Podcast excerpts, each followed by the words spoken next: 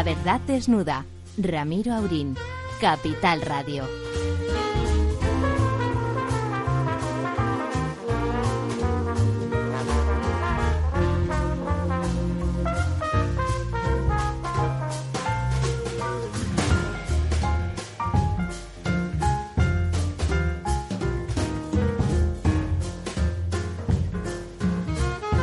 Buenas noches, amigas y amigos.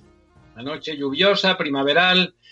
Bueno, aquí estamos, intentando que parezca todo normal, a pesar de la que está cayendo, de los que se están yendo y de todo y de todo lo demás, de la censura incipiente, de las preocupadas declaraciones de don Felipe González. Don Ramón, ¿cómo andamos? Aquí estamos al pie del cañón, o mejor dicho, en contra del tubo del virus. como un solo hombre, ¿verdad? Como un solo hombre. Como un solo hombre. Siempre. Don Ramón está siempre con dos o tres como mínimo, como dos o tres. Y al otro lado del Atlántico, puntualmente llegándonos, aquí tan contentos nosotros de tenerlo de nuevo, don Argimino Barro. Argimino. Hola, ¿qué tal, Ramiro y profesor Damames? ¿Cómo están? Aquí bien, también. En breve esperamos. Argimino, dispuestos a todo. Ya está aquí con nosotros también don Lorenzo Dávila. Don Lorenzo. ¿Cómo estás, Ramiro? Y compañía, eh, profesor eh, Argimino. Muchas gracias. Buenas noches y buenas tardes a, Buenas nuestro, noches. nuestro amigo de América. Bueno, pues vámonos con nuestro amigo de América, que es lo primero, y como decía Aristóteles, pues por ahí hay que empezar por el principio. Eh, bueno, bueno, bueno, no, no nos da. Estábamos todavía sorprendidos, a pesar de que, como usted comentaba en un artículo, en un artículo en que él no dice todos los alivios y todas las ayudas que da, eh, que da el señor, el presidente Trump, eh, son diciendo o eludiendo la, la idea de que es algo social, keynesiano y mucho más que es una ayuda, un apoyo o algo de colegas, algo que, oye, le va mal, esto está justificado, lo vamos a hacer sin que sirva de precedente. A pesar de eso, tenía un punto de, bueno, de humanidad, esos, esos, ese acceso gratuito y sin restricciones a los hospitales de las gentes que no tienen ningún seguro, que va, se cuentan por millones en Estados Unidos, pero ya, ya él estaba inquieto y nervioso y ha tenido que cargarse, que cargar contra la Organización Mundial de la Salud, quitarle los 400 millones de dólares de subvención, que quiere decir que la deja disminuida y handicapada. ¿Cuál es la excusa, don Argimino? ¿Cuál es la excusa que ha dado el presidente del imperio para decir que, que elimina, que le quita esos 400 millones a la Organización Mundial de la Salud? Bueno, pues hay fundamentalmente dos excusas por boca del presidente de Estados Unidos. Una excusa es que la Organización Mundial de la Salud, eh, al parecer, eh, ha sido muy amable con China, se ha creído las cifras que ha puesto China por delante, ha elogiado el tratamiento de China, su respuesta a la pandemia de coronavirus el mes de enero. Y esa es una razón. Y luego la segunda razón es que ha sido lenta la OMS a la hora de declarar el coronavirus una pandemia y ha sido torpe en las recomendaciones, con lo cual, eh, según, eh, insisto, eh, la excusa que ha puesto el presidente, eh, es culpa de la OMS eh, la tardía reacción en varios países, entre ellos Estados Unidos, donde a día de hoy tenemos 600.000 infectados que se conozcan y ya los muertos van por 26.000. Y, y bueno, luego miramos ya, por supuesto, la letra pequeña. Esta es la excusa que preguntaba Ramiro.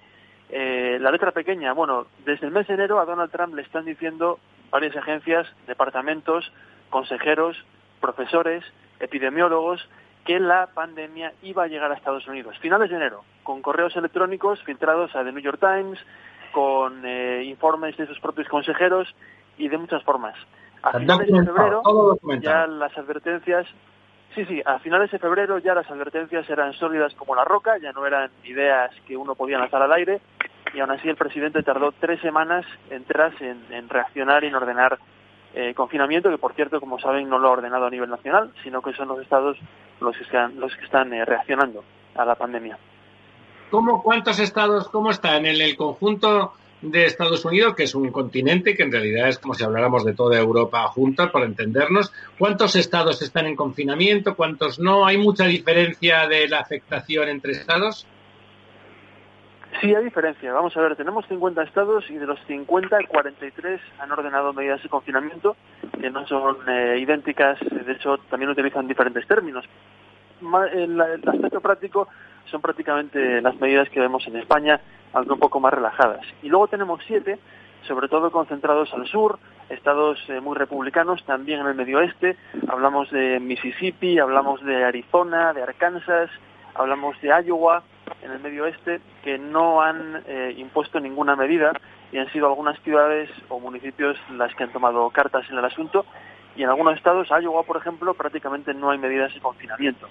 Y entonces, claro, el virus, hay dos factores. Uno es que estas regiones que son rurales eh, están más alejadas de las ciudades, tienen aeropuertos internacionales lejanos, la gente no viaja mucho, las casas están lejos unas de otras, en muchos casos, hay naturaleza, digamos, a la vista para hacer un poco vida al aire libre, y el virus no tiene ese impacto. Sin embargo, está extendiéndose y luego tenemos eh, la otra vertiente, que es la vertiente de la vulnerabilidad, porque los estados rurales suelen tener primero una población más envejecida, una población más pobre, eh, menor acceso a Internet también y a la información que, podemos, que nos puede llegar de última hora y además unos recursos sanitarios muy bajos. Una persona si vive en un pueblo de Missouri, eh, no en todos, pero es, sería muy común que para ir al hospital tuviera que conducir eh, 50 o incluso 100 kilómetros para llegar al hospital más cercano, que no estaría tan equipado como un hospital neoyorquino o de una gran ciudad para tratar a un paciente de COVID-19.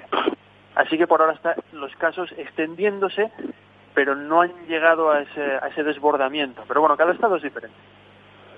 ¿Y le parece la opinión de los expertos ahí en, Estados Unidos? Es que esos estados que aunque son rurales, como dice usted, que son por lo tanto una densidad de población muy inferior, un contacto real menor y por lo tanto un medio ambiente menos favorable para el virus, parece les, parece que puede tener alguna catástrofe sanitaria o, o no, que realmente realmente se atiene al sentido común. Sí, hay miedo, hay miedo, porque por ejemplo es muy interesante comparar los casos de dos estados que son vecinos y que son muy parecidos a nivel de población y de economía, que son Kentucky y Tennessee, en los montes Apalaches, ¿no? Eh, Kentucky tiene un gobernador demócrata, eh, los demócratas han sido más activos a la hora de decretar medidas de confinamiento, por ejemplo Nueva York con la costa oeste, y luego Tennessee tiene un gobernador republicano que ha, sido mucho más relajado. Entonces, si miramos gráficas comparativas, vemos que empezaron ambos con el mismo número de casos a finales de febrero, pero con las medidas de confinamiento y de restricciones de Kentucky, los casos se han contenido, la famosa curva, digamos que ha sido bastante plana, y han podido lidiar, y sin embargo en Tennessee está teniendo unos problemas terribles. Y de hecho Kentucky, el gobernador ha pedido a los ciudadanos que no crucen de ninguna manera, por ningún motivo, la frontera. de Tennessee que corten todas las relaciones posibles, porque, porque el, tratamiento ha sido diferente y el impacto del virus como consecuencia también. Claro, esto es, eh, genera una situación muy incómoda porque ahí no hay frontera real. Hay policía del Estado distinta en cada uno de ellos, pero en realidad la carretera sigue y hay un cartel que te anuncia que has cambiado de Estado estrictamente, ¿no? O sea, te mantienes en el mismo, en, la misma unidad. al, final es, Sí, al Yo quería preguntarte, Argimino. Tan, tan grande. ¿puedo, sí. ¿puedo, ¿Puedo entrar ya? Diga. Sí, sí, diga, diga, por favor. Sí, mira, yo quería preguntarte, la caída hoy de Wall Street y la muy fuerte caída de toda Europa, que se ve que están muy conectados los grandes mercados bursátiles, como siempre. Siempre se ha dicho que Wall Street marca eh, lo que va a suceder a la mañana siguiente en Europa, pues se debe a qué, se debe a qué, al informe del Fondo Monetario Internacional que ha caído casi como una bomba, en segundo lugar a los problemas de Trump con la Organización Mundial de la Salud y tercero los 17 millones de parados que hay en pocas semanas que no se recuerdan desde desde no desde el 2008 que no llegó a tanto sino casi casi de la depresión. ¿Qué pasa? ¿Qué, ha incidido en la bolsa y qué va, a suceder en los próximos días? Bueno, esos son factores, hay muchos. Es que al final estamos en medio de, una tormenta, en el ojo del huracán, y donde uno mire siempre hay un factor eh, que puede ser el tratamiento de la OMS por parte de Trump, efectivamente muchos factores. Y a esos tres que han mencionado añadiría, por ejemplo, los datos de las ventas minoristas que hemos conocido hoy, mayor caída jamás registrada en la historia, 8,7% en marzo, eh, sobre una escala de, más 2 y menos 10, de 12 puntos, y, en abril se teme que vaya a ser también peor. Y luego también hemos conocido resultados de los bancos, de los grandes bancos americanos, y todos han eh, presentado beneficios por debajo de lo esperado y han emitido pronósticos francamente eh, tenebrosos y pesimistas de la economía, hablando de que los impagos, la morosidad va a salir disparada, diciendo que el PIB el, año que viene caerá en el segundo trimestre en torno a un 30% posiblemente interanual eh, y, una serie de cosas. Goldman Sachs, por ejemplo, habla de una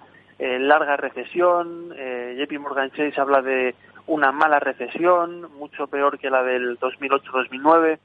Y bueno, y el panorama es negro y la cosa, pues eh, imaginamos que unos días sube como rebote, si la cosa está muy tranquila, porque ha caído tanto que al final puede ser inevitable que alguien intente eh, aprovechar la coyuntura y luego otros días pues cae porque el, ambiente la verdad que ahora está está cerrado y estamos en lo más negro de al menos que sepamos pues es imposible saber cómo sería la actitud de Warren Buffett que pasa por ser una persona honesta a pesar de, de dedicarse a un tema tan tan especulativo un Warren Buffett, ¿qué puedes estar haciendo ahora? ¿Vendiendo o comprando? comprando y vendiendo a la vez. Una buena pregunta. Bueno, ahora mismo está vendiendo mucho, por lo que veo. Ahí es hasta donde puedo decir que está eh, vendiendo mucho y por lo que veo aquí en, un medio de comunicación, Motley y está haciendo maniobras que al parecer están siendo bastante silenciosas en esta coyuntura tan especial. Y, bueno, claro, todo el mundo, es una buena pregunta, todo el mundo mira lo que hace el señor Buffett porque tiene, tiene la sartén por el mango en muchos sectores y tiene, es el, hombre que tiene la información. Claro. A mí, a mí me gustaría preguntarte, eh, Argimino, dos preguntas. Una de corte económico. Estados Unidos tiene una gran burbuja de deuda en los préstamos universitarios. Eh, ¿Se ha escrito algo sobre qué va a pasar con estos 17 millones de parados y esta burbuja inmensa de préstamos universitarios? Primera pregunta, déjame hacerte la segunda y así ya me las contestas en el orden que quieras. Eh, bueno, estamos con 17 millones de parados. Estados Unidos no tiene ni de lejos los sistemas de protección social que podemos ver en Europa. Eh, y eh, uno de los artículos más vendidos en todo este periodo antes del confinamiento, etcétera, han sido fusiles de asalto. Esto se escribe sobre esto? ¿Qué, qué, puede pasar? Porque en Estados Unidos es un polvorín, ¿no? Una situación un poco de, de un alargamiento, una prolongación de, este, de esta crisis sin, sin respaldo detrás suficiente y, y, y, con armas hasta los dientes puede, puede ser peligroso, ¿no? A lo cual agregaría yo una cosa, si no te importa, Gemino, a lo que ha dicho Lorenzo. Se sabe positivamente, se sabe positivamente que en ciudades donde la población negra es el 30%, sin embargo, de los enfermos contagiados ya, los negros son el 70%, más del doble. La desigualdad se va a poner ahora de relieve y es lo que puede crear efectivamente un alimento más para el polvorín si es que llega hasta allá. Algemino. Sí, hay diferentes cuestiones. Bueno, primero vamos a empezar por el principio. La deuda estudiantil ahora mismo en Estados Unidos es de 1,6 billones, y digo billones europeos, ¿eh? no, no billion, eh, trillion sería en, en, inglés, billones europeos, con lo cual está a máximos históricos, creo que se ha multiplicado por dos, si no recuerdo mal, en 10 años, y es un gran problema. ¿Qué pasa? Que la izquierda demócrata, liderada por Sanders, que como saben ya no está, ya no es, ya no son todos favoritos, o sea, como decíamos hace una semana, dado el, el apoyo a Biden, eh, han eh, estado manejando planes para cancelar o perdonar toda una gran parte de esta deuda. Y Joe Biden ha aceptado esta propuesta y si gana las elecciones, pues sería una solución para librar de esta carga a tanta gente, eh, sobre todo en un momento tan complicado como este.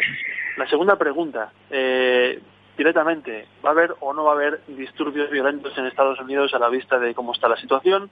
Y de que efectivamente las ventas de armas han batido un récord histórico, que ya es decir, Unidos. El otro día lo miraba, en Illinois, en marzo, se vendieron medio millón de armas de fuego, solo en Illinois, ¿eh? que es un estado entre 50. Medio millón. Y hablaba, yo hablaba hace un mes con un, el propietario de una tienda de armas de New Jersey y me decía que se había quedado sin munición, que no daba abasto, que tenía que racionar las... Es la guerra. Entonces él había, claro, él había indicado a los compradores que, que fuesen a comprar con cita previa. Entonces él daba una cita previa, cada día daba X citas previas y solo dejaba, eh, solo vendía dos armas de fuego por cabeza, porque había gente que quería comprar más. ¿no? Entonces tenemos ahí un factor eh, espeluznante, eh, visto desde un país europeo, desde cualquier país que no sea Estados Unidos, ¿no? esa cultura de las armas, y eso mezclándolo con la posibilidad de que mucha gente se quede ya directamente en la calle sin tener dinero para comer, eh, porque es una realidad, ¿no? En este país eh, la mitad de la gente prácticamente no, no tiene ahorros y entonces esto es, es muy peligroso.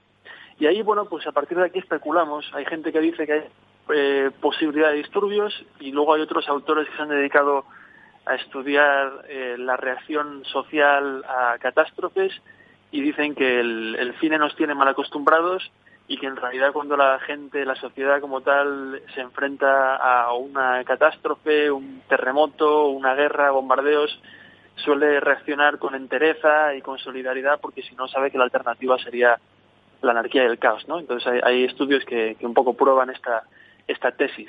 Sí, pero eh, ¿Cuál sería la respuesta del el gobierno? Hambre, el hambre y la sí. calle y el frío, eso no tiene nada que ver con la cosa social. Lo social tiene ese factor de estadística de los seis pollos por cabeza, excepto que algunos se come doce y otros se come ninguno, ¿no? Y ahí, en el caso de la estadística claro. y de la, la, condición social, cuando uno tiene, no tiene dinero para dar de comer a sus hijos mm, y tiene dos escopetas, la tentación de ir a buscar a la claro. tienda de la esquina con el chino y quitarle algo es, es grande, ¿no?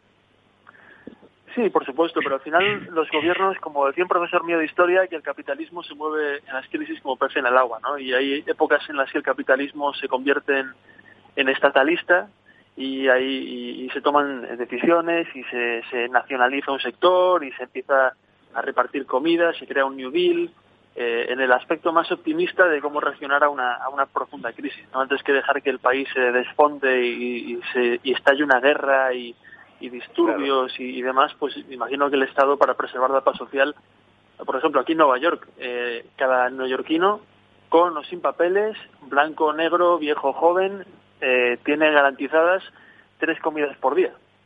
Hay 400 puntos de reparto, hay un montón de organizaciones colaborando. El otro día hablaba yo con varias ONGs y me estaban contando que, creo que lo mencioné aquí, que en un día normal antes de la pandemia daban comida a 250 personas al día, y ahora están alimentando a casi 5.000 al día. Es decir, han, han, ampliado las operaciones, han recibido donaciones y hay una, una, operación montada aquí absolutamente impresionante para alimentar a la gente que si no, no tendría por qué eh, nada para comer.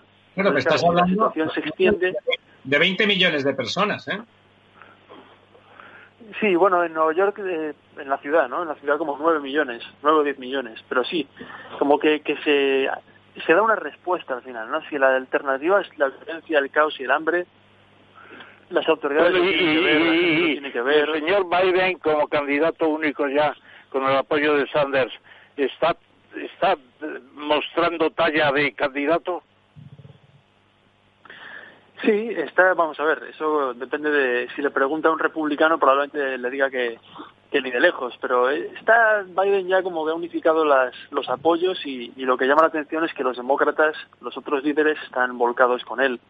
Eh, de hecho, Bernie Sanders hoy, por ejemplo, Elizabeth Warren, eh, ha mostrado su apoyo a Biden, es decir, parece que el partido, por lo menos desde hace una semana, está plenamente unificado en los gestos. Y con, y con Obama Biden, detrás. El, Obama detrás también, todos. Obama ayer dio su apoyo a Biden oficial, y bueno, ya habíamos hablado aquí que Obama tuvo que ver eh, entre bastidores, hizo algunos movimientos para que los demás candidatos se retirasen de las primarias y Biden pudiese acumular el voto moderado y, y claro. vencer a, a, Sanders.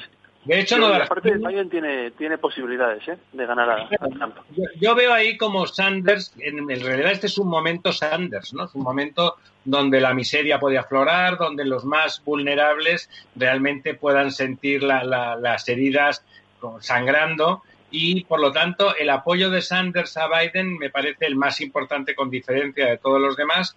Y, y si la pregunta sería ¿le parece que ese ambiente de peligro, de vulnerabilidad, puede favorecer a un, a un partido demócrata donde además Sanders me ha parecido, me ha parecido eh, por intuitivamente en la distancia y con las medias noticias que llegan, que realmente va a apoyar de verdad, no retóricamente, sino que va a decir, estoy con Biden y creo y que va, voy a aportar en la forma en que yo veo la vulnerabilidad y Biden lo va a tener en cuenta.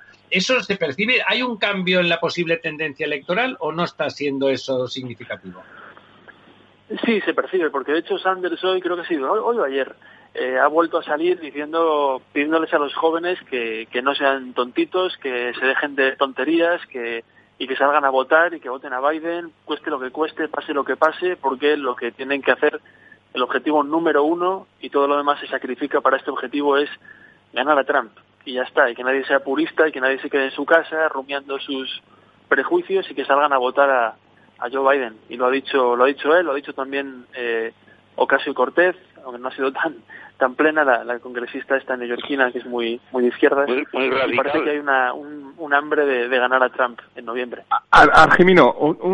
Una pregunta más. Eh, ayer, me parece que fue ayer o antes de ayer, salió el jefe del Estado Mayor eh, norteamericano eh, diciendo que todos los indicios, aunque siguen investigando y han movido, entiendo que a través de los servicios de inteligencia tanto de la CIA como del propio ejército, y están investigando sobre el origen de este virus, eh, que no descartan nada, pero que todo parece indicar que efectivamente es un virus natural. Con lo cual esto del virus chino del señor Trump eh, pues se queda en, nada. ¿Esto supone el despido del jefe eh, del jefe del Estado Mayor o, o, un cambio real en la postura de Donald Trump? ¿Cómo se ha leído esto? No, yo, Donald Trump siempre ha mencionado el virus chino porque es una expresión que había recibido él de Fox News, en concreto de Tucker Carlson, que es un presentador que le sigue a pies juntillas y muchas veces imita su línea de pensamiento. Cuando hay un monólogo de Carlson, eh, Donald Trump lo adopta, pero luego tuvo bastante eh, respuesta de la opinión pública porque es una expresión eh, racista, ¿no? Y, y, al final como que ha, dejado de, de usarla. Pero yo creo que la administración no tenía ninguna política que hasta donde yo sé acerca de cuál es el origen del virus, porque bueno, es verdad que hay muchos bulos circulando, que si lo creó Estados Unidos, que si lo creó China, etcétera, etcétera, y yo creo que es un, un jardín por donde, que yo sepa, la administración no se ha metido. Eh, imagino que ayer eh, este eh, responsable de las Fuerzas Armadas pues diría la teoría que es un poco más plausible, que se ha creado de forma natural como tantos otros virus, como el SARS, como el MERS, eh, ¿no? Y, bueno, y no, no veo que sea que esté en fricción con lo que dice Donald Trump, que, que no ha dicho que, que haya sido una creación de un laboratorio, ¿no? Otra cosa es que lo llame el, el, el, virus chino, como hacía antes, un poco por propaganda. Muy bien, don Argemino, muchísimas gracias. Eh, le hemos tenido aquí hasta las 10 y 28 minutos de la noche española. Eh, como siempre, un placer y una, un, un, refrescar y un poner al día nuestros conocimientos de lo cómo se está viviendo e, esa, tragedia, ¿no? Lo, esa, esa crónica de una tragedia anunciada que está pasando en Estados Unidos más que en el resto, que algunos les congratulará. O tanto nos lamentamos tanto de las cosas malas que nos están pasando aquí, que mira uno hacia el país más poderoso del mundo y parece que definitivamente les va, les va a ir Argimino, eh, te esperamos, por supuesto, el próximo miércoles sin falta. Cuídate, por favor, y cuida de los tuyos para, para que no haya ninguna mala noticia de aquí al miércoles que viene. Un abrazo. Por supuesto, eso igualmente. Un abrazo. La verdad desnuda. Ramiro Aurín, Capital Radio. Únete a El Viajero de la Ciencia todos los jueves a las 10 de la noche en Capital Radio. Acompáñanos por todo el mundo en nuestra búsqueda de las noticias más impactantes sobre ciencia y tecnología. Síguenos en las redes sociales y en el podcast buscando El Viajero de la Ciencia. El Viajero de la Ciencia, con Carlos Alameda. ¿Sabes cuál es el mejor dial para escuchar Capital Radio?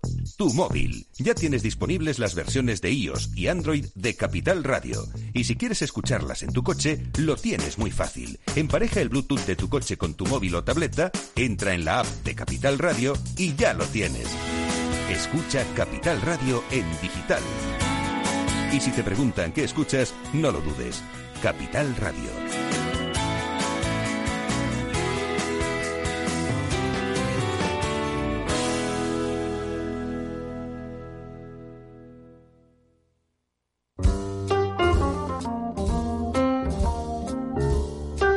La verdad desnuda. Capital Radio.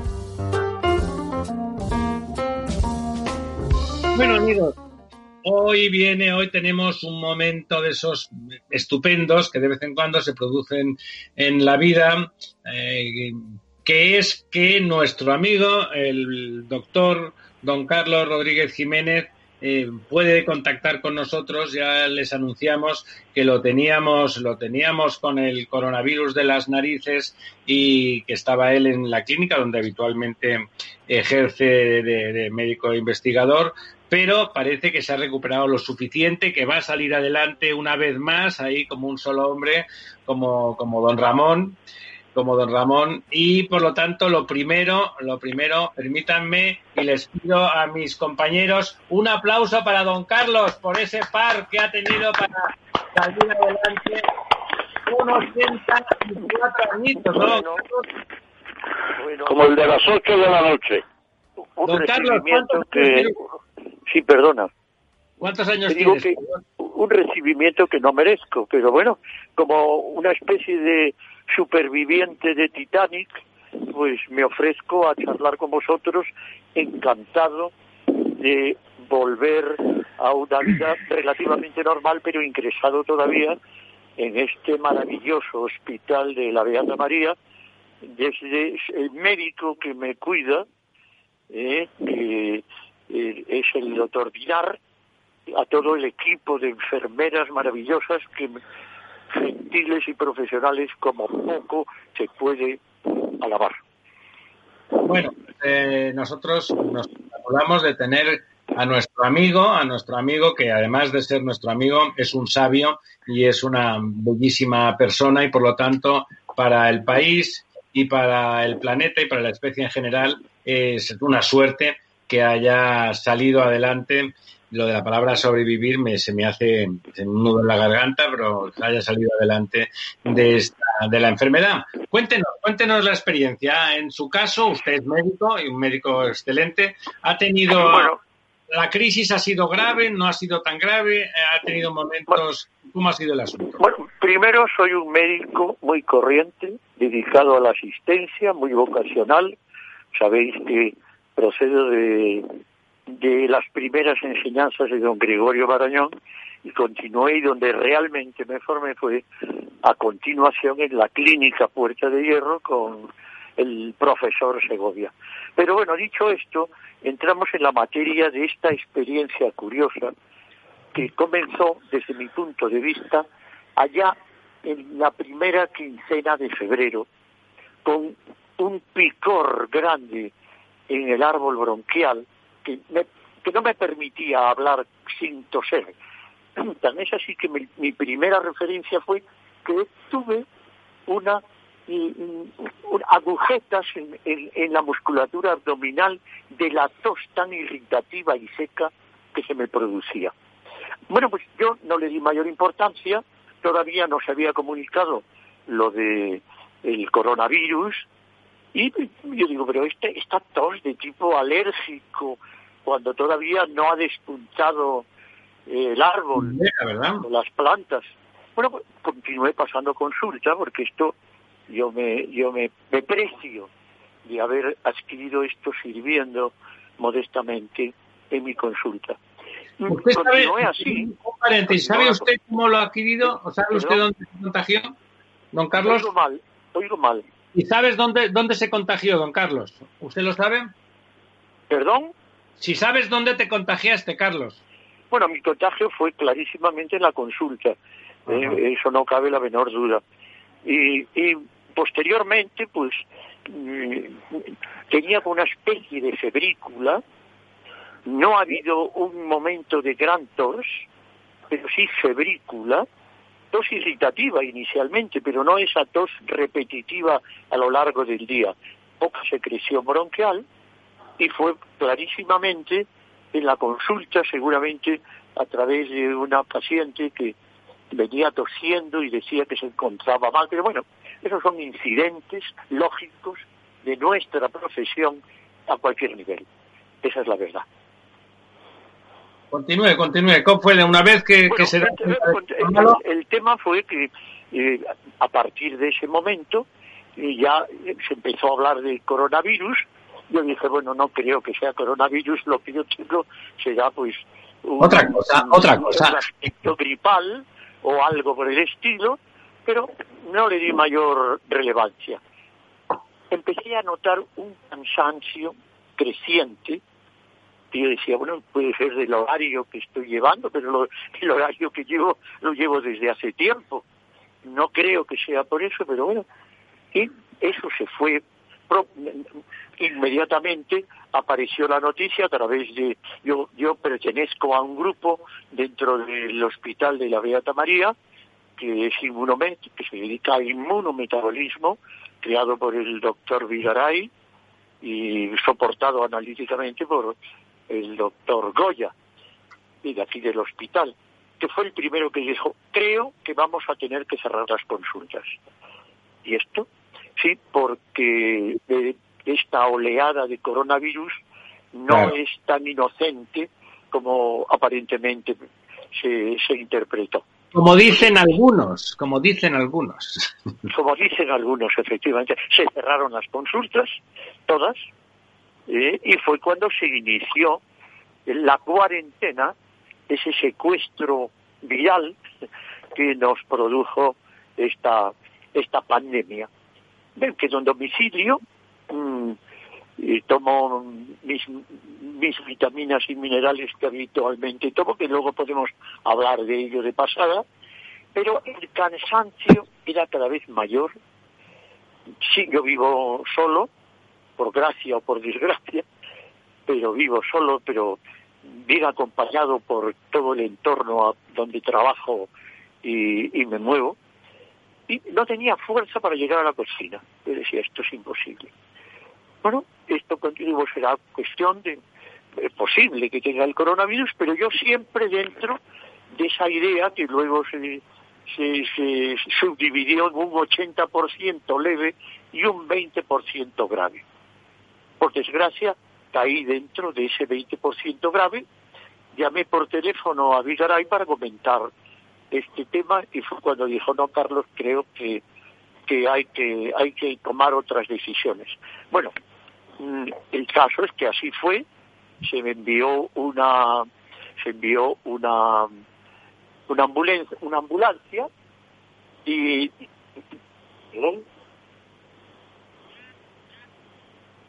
que me, que me tenía una llamada y se, me, se envió una ambulancia, me ingresaron, estaba verdaderamente, verdaderamente, verdaderamente débil, apático, fastidiado.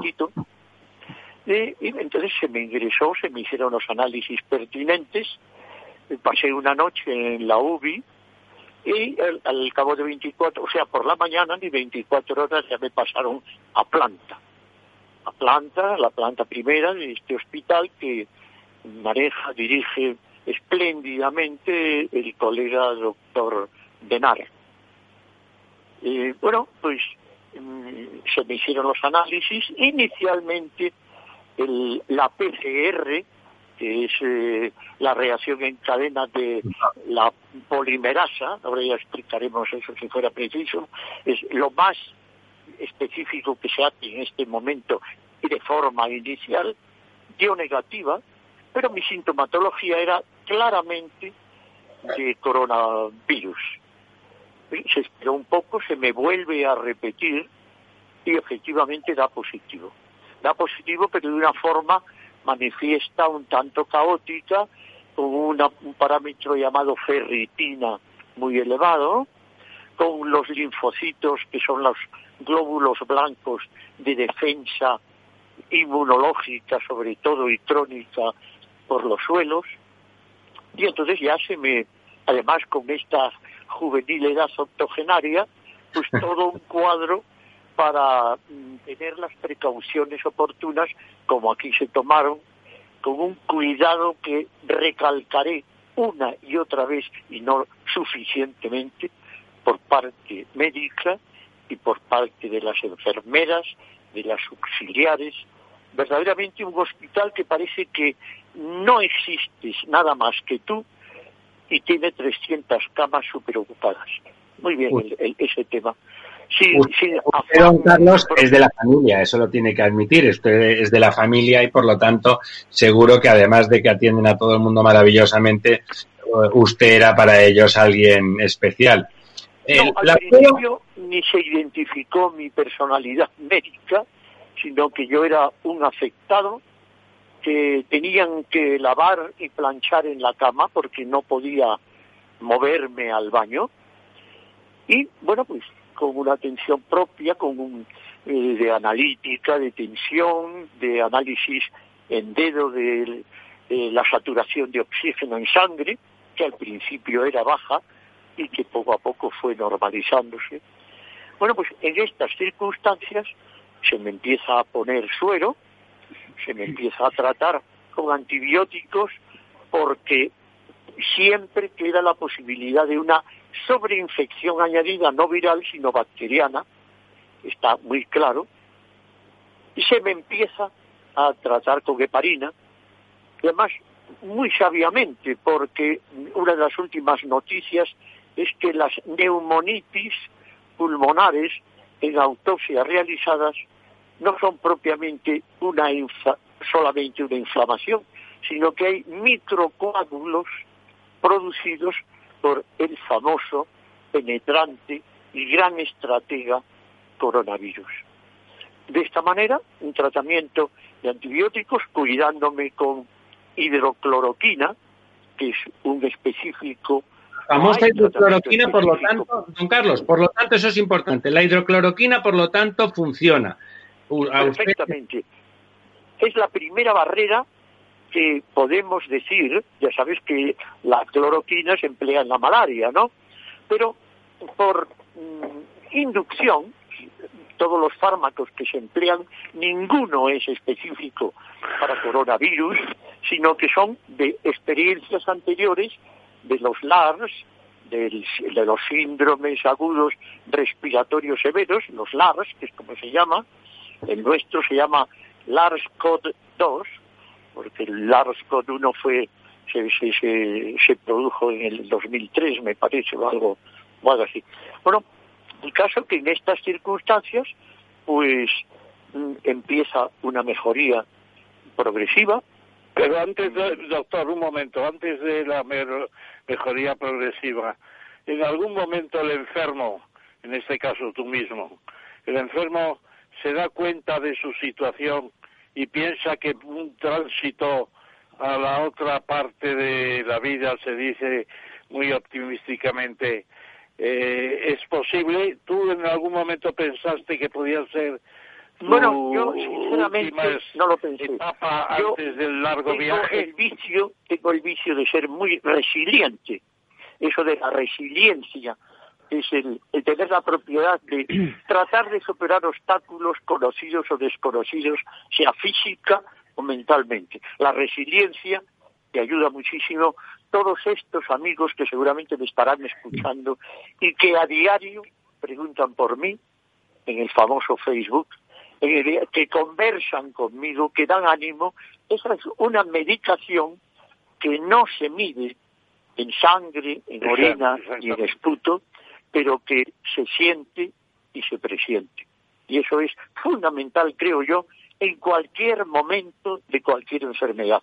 No digamos en un estado grave, como, como por lo visto me han clasificado, y que pretenden eh, mostrar como un antiguo veterano del octogenario, pues puede salir por esas, esas cosas de la vida.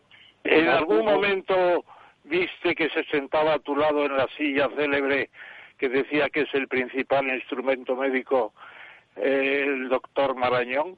¿Te acompañó en algún momento cuando decía eso? Bueno, atención creo que, creo que mm, teniendo aquí al Hospital Marañón enfrente, estas casualidades de la vida, que me iba a mí a decir que después de pasar por la maravillosa estancia de Puerta de Hierro, iba a terminar enfrente del el hospital Don Gregorio Marañón, el cual decía aquello de primero el gesto y luego el resto. Creo que ante una enfermedad hay que tener un buen gesto. Eso no cabe la menor duda. Y si aún encima te amparan de alguna manera con ese afecto, con ese, esa, esa emisión electromagnética que ahora no se mide, pero que existe, seguro que tienes más posibilidades de que la meditación y la atención personal que te puedan brindar los profesionales tiene mayor efecto. Bueno, antes de acabar, la última, última pregunta. Nos ha dado dos lecciones, dos lecciones de, que sabe más el diablo por viejo que por diablo, pero en este caso también por diablo, diablo de los buenos, que es que eh, la, la, actitud del enfermo es fundamental para sobrevivir y que el afecto de los demás eh, es un, no es mucho más allá de un placebo, es una energía y es un estimulante, es un catalizador de nuestras defensas y de nuestra voluntad de supervivencia.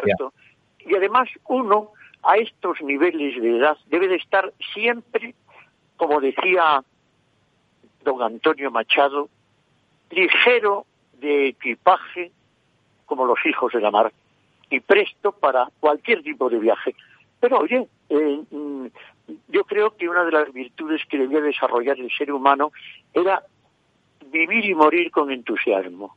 Y con Simplemente sabiendo, eh, sabiendo el, el lugar del carnet de identidad que a uno le ocupa o de las prestaciones que la vida y el entorno te marca. Don Carlos, para, para acabar, ha comentado antes usted, vamos a entrar en un tema ligeramente más técnico, el, test que le hicieron, la prueba definitiva, la buena, digamos, que es en realidad la constancia de una proteína, ¿no? Por lo que decía usted. Sí, efectivamente, o sea, no, es no, en realidad es una proteína, pero la, la polimerasa es la madre de todas las batallas. La polimerasa es la que hace copias, copias y copias de la materia prima del virus, del coronavirus, que es el RNA, o sea, una, una, una parte, una, una, una cadena del DNA.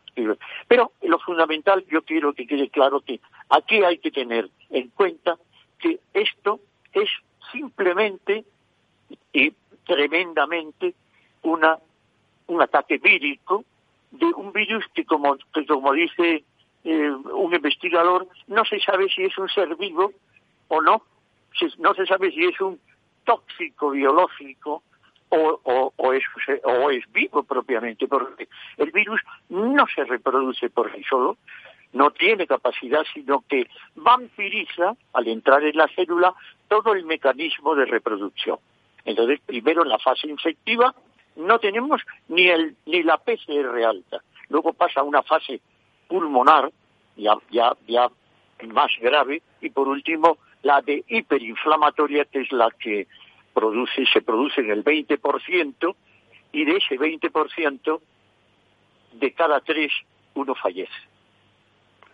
Si me permite el doctor, yo recordaría una cosa que he aprendido en un libro que estoy leyendo, que es El cuerpo humano de Bill Bryson, y le recomiendo a todos, que si tenemos una idea del tamaño del virus, si el virus se inflara al tamaño de una pelota de tenis, el Rafael Nadal que estuviera al lado tendría 800 kilómetros de altura. Eso es una idea del tamaño del virus que no se ha visto nunca en toda la televisión, que yo no he visto nunca. Es decir, solo los, los eh, microscopios electrónicos pueden llegar a ver la imagen, ¿no es así? Bueno, sí, efectivamente, ya que eh, el profesor Damames ha hablado de tenis, yo hablando con un compañero y amigo de tenis, decía que el virus es como una especie de contrario que trata de colocarte la pelota donde tú no estás, pero peligrosísimo, de tal manera que no ve, no ni siquiera llegas a ver la pelota. Y además esto es verdad, porque el virus tiene una proteína, la proteína N, que lo hace invisible, podríamos decir. Se camufla y, pasa desapercibido hasta que cree oportuno meterse dentro de la célula y atacar. Pues efectivamente el tamaño de, del virus es 100 veces menor que el de una bacteria y oscila entre unos 50 y 250 eh, nanómetros. Es decir, eh, esto es para hablar también de la mascarilla. Deben, para que de verdad una mascarilla funcione, debe de valorarse este mínimo tamaño que, como tú muy bien decías, pues solamente se ve por ultramicroscopio. Don Carlos, ya estamos deseando que lo envíen ahora otra vez para casa, aunque si va a estar solo en casa, pues tampoco es el mejor asunto, está casi mejor ahí en el hospital acompañado de colegas, amigos y sanitarios fantásticos. Y en cuanto tenga usted, en cuanto tenga usted el alta, ya sabe que le recibiremos con los brazos abiertos en la verdad. Bueno, aquí me tienen retenido por aquello de, de, de muchas gracias, pero me tienen retenido porque es que viene la segunda fase. Oye, ¿no será que te dan el alta antes de tiempo? No, habitualmente no es así. Hay que tener unos parámetros de medida y cumplirlos y efectivamente a veces se produce por eso de que el virus queda invisible y se reactiva. Pero claro, eh, habitualmente siempre esto la OMS dice que después de, normalizarse debe esperarse 15 días para reincorporarse a la vida normal. Pero bueno, ya, ya me veis, me enrollo demasiado con vosotros, porque si vosotros... decir que sobra ya, ya está sobrando la energía ahí en, en, esa habitación y en esa cama y que ya tiene ya ganas de, de volver a la vida activa. Don Carlos, tenemos una alegría grande. Un abrazo. ¿Qué puedo decir? Nada más que muchas gracias por tenerme con vosotros y mm, a vuestro servicio y al de todos. Capital Radio. Aportamos valor. ¿Cuál es el importe máximo de los préstamos por cliente que puede avalar la línea ICO COVID-19? Para préstamos o renovaciones de hasta máximo de un millón y medio de euros en una o varias operaciones de préstamo a autónomos y empresas, se aplicarán las disposiciones específicas del Reglamento de la Unión Europea número 1407-2013 de la Comisión, de 18 de diciembre de 2013, relativo a la aplicación de los artículos 107 y 108 del Tratado de Funcionamiento de la Unión Europea a las ayudas de mínimes cuando sea aplicable.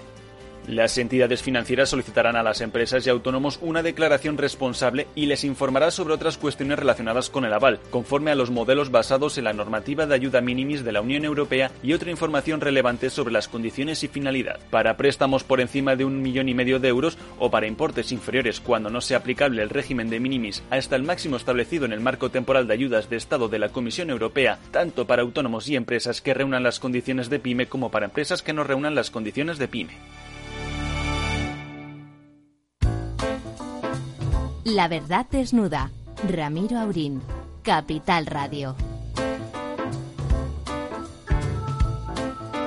Pues aquí estamos otra vez a las 10 y 53 minutos de esta noche del miércoles 15, 15 de abril, un mes después del confinamiento. Y no nos acompaña, hoy tenemos suerte, hoy son todos amigos, nos acompaña don Pera Macías, don Pedro Macías para el profesor Tamames, don Pera Macías para, para los amigos de, de, de, iba a decir de Cataluña, pero de Barcelona en mi caso. Don Pera, ¿cómo estén? Muy bien, buenas noches. Bueno, lo primero... Buenas, buenas noches, Pedro. Nos alegramos buenas mucho noches. de que buenas noches, profesor. Está también con nosotros Pera Lorenzo Dávila, al que también conoces bien. Sí, y buen amigo, Pedro. buen amigo. Lo primero que quiero decir, lo primero que quiero decir en público es que le damos, los tres que estamos aquí, somos amigos de Pera, le, le damos, le acompañamos en el sentimiento porque muy recientemente eh, murió su señor padre. Y Pera, ¿murió de coronavirus tu papá? Bueno, él murió tenía, al final cogió coronavirus, pero él tenía ya una enfermedad que ya estaba en fase terminal, ¿no?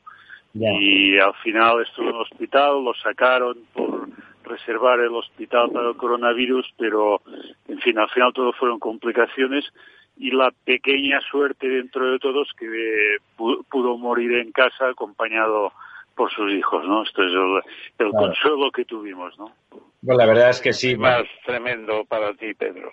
Un abrazo muy fuerte. Muchas gracias. igualmente, igualmente, Pedro. Pero no, nos acaba de apuntar, pero Pera es un hombre entero. Yo sé que podemos hablar con él de esto con sentimiento, pero con tranquilidad. Pero el apunte que ha hecho no es menor.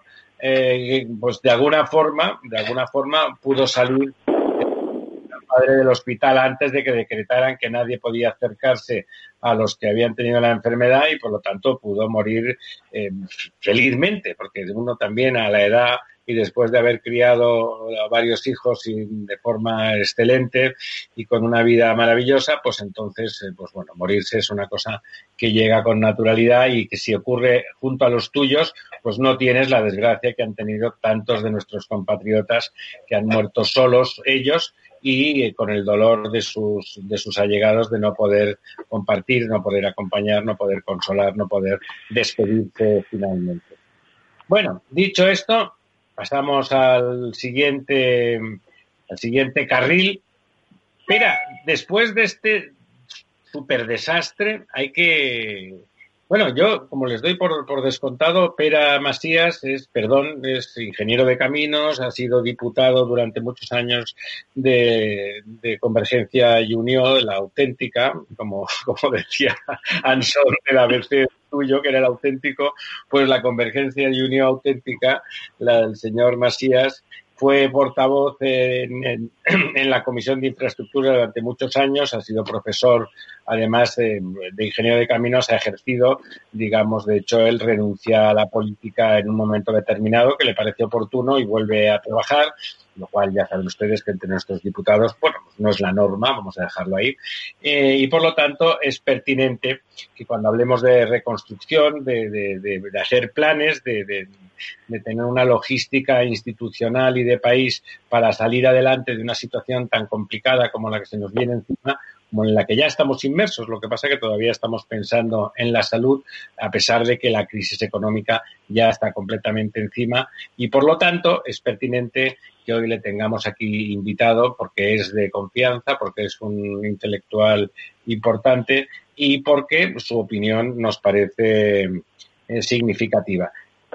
¿Qué haría usted si tuviese responsabilidades de gobierno ahora eh, para empezar a plantear la salida de la crisis. Se habrá fijado que en Italia, con todas las risas, jajajiji, y los menosprecios que desde el señor Zapatero hasta cualquiera en España les hacen, eh, han puesto al frente, de, al frente de, la reconstrucción, han puesto a un ejecutivo, a un profesional premium, a un profesional que en principio contrataría a cualquier multinacional para gestionar sus destinos.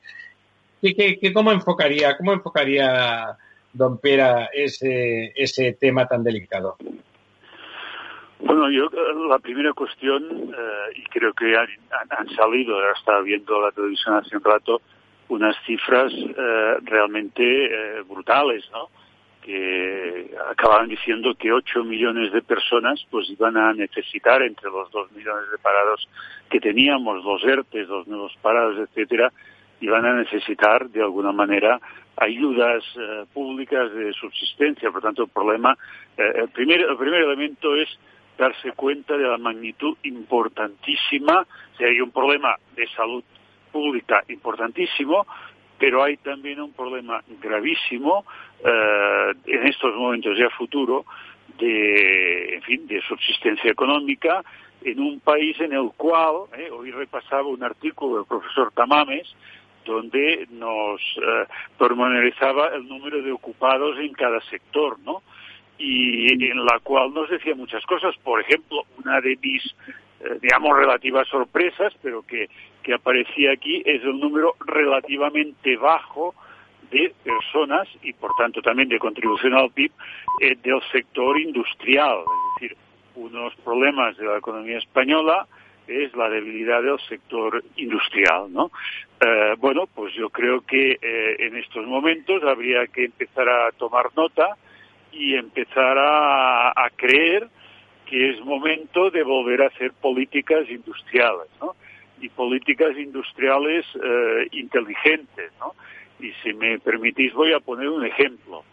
Eh, en el sector de automoción, un sector absolutamente importante, en el cual España parece que es el noveno país productor del mundo, pero con una dependencia total de los centros de, decisión foráneos, ¿no?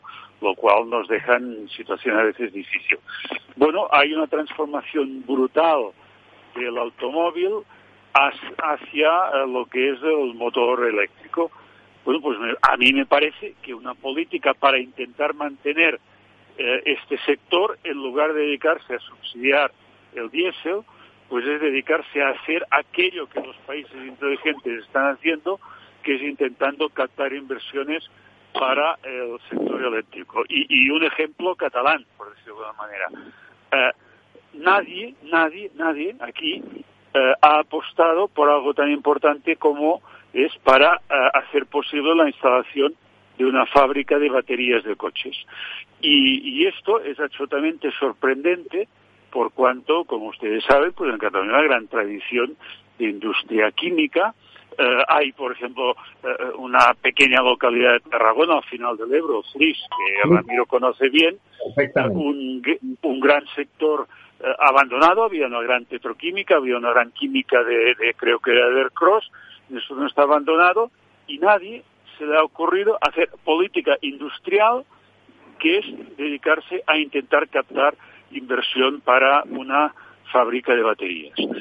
Esto es gravísimo, esto es gravísimo. Es decir, es que no sabemos dónde estamos. Y si encima ahora, pues para salir del paso, nos dedicamos a seguir subsidiando para que se vendan cuatro vehículos más diésel, pues estamos perdidos. Es decir, en estos momentos se requieren políticas industriales, pero políticas industriales inteligentes. Yo creo que esto Innovación. elementos que me parecen yo, yo ahí, querido, querido Pedro, yo eh, mostraría, no, no disiento de lo que dices, pero creo que hay un problema de tiempo.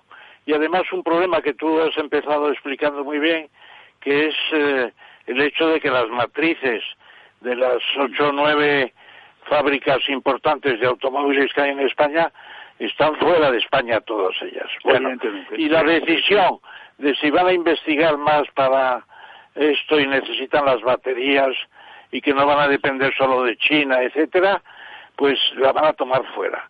Y yo creo que ahí es posible que sea tenga algo que ver en Martorell, donde hay un cuerpo de diseño importante, pero yo la batalla que veo ahora más bien es cómo desescalamos, que se dice. Es decir, mm. cómo salimos de una situación crítica, inesperada, de un parón de la actividad económica brutal. Esto no es una crisis de inflación, ni es encalentamiento de la economía, ni cosa parecida. Esto es nuevo. ¿Y cómo se desescala? Te ha dicho antes, te ha dicho antes Ramiro, el caso de Italia que ha nombrado el señor Tomao mm, al frente de varias multinacionales italianas, pues que va a montar un equipo para discernir. Aquí dicen que está Teresa Rivera ya encargada por el presidente para hacer lo mm. propio. En, la CE nombra a mm, Fátima Báñez y también a nuestro amigo, el que fue presidente de, de, del CES, del Consejo Económico y Social, eh, Marcos Peña, dentro del, sindicalismo empresarial, valga la, valga la expresión, los nombra para que se muevan dentro de la crisis y vean la salida. A mí me gustaría, eh, ¿cómo se va a gestionar esto? ¿Un equipo público exclusivamente? ¿Un equipo privado exclusivamente? ¿O va a funcionar la cooperación pública-privada? Bueno, tú ya sabes, Ramón, que soy un gran partidario de todo aquello que, sea colaboración público-privada, lo sabes perfectamente, ¿no?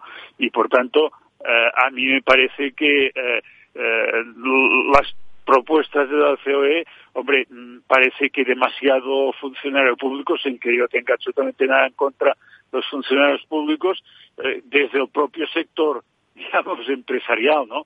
A mí me gustaría más un perfil, evidentemente, como el, del gobierno italiano, ¿no?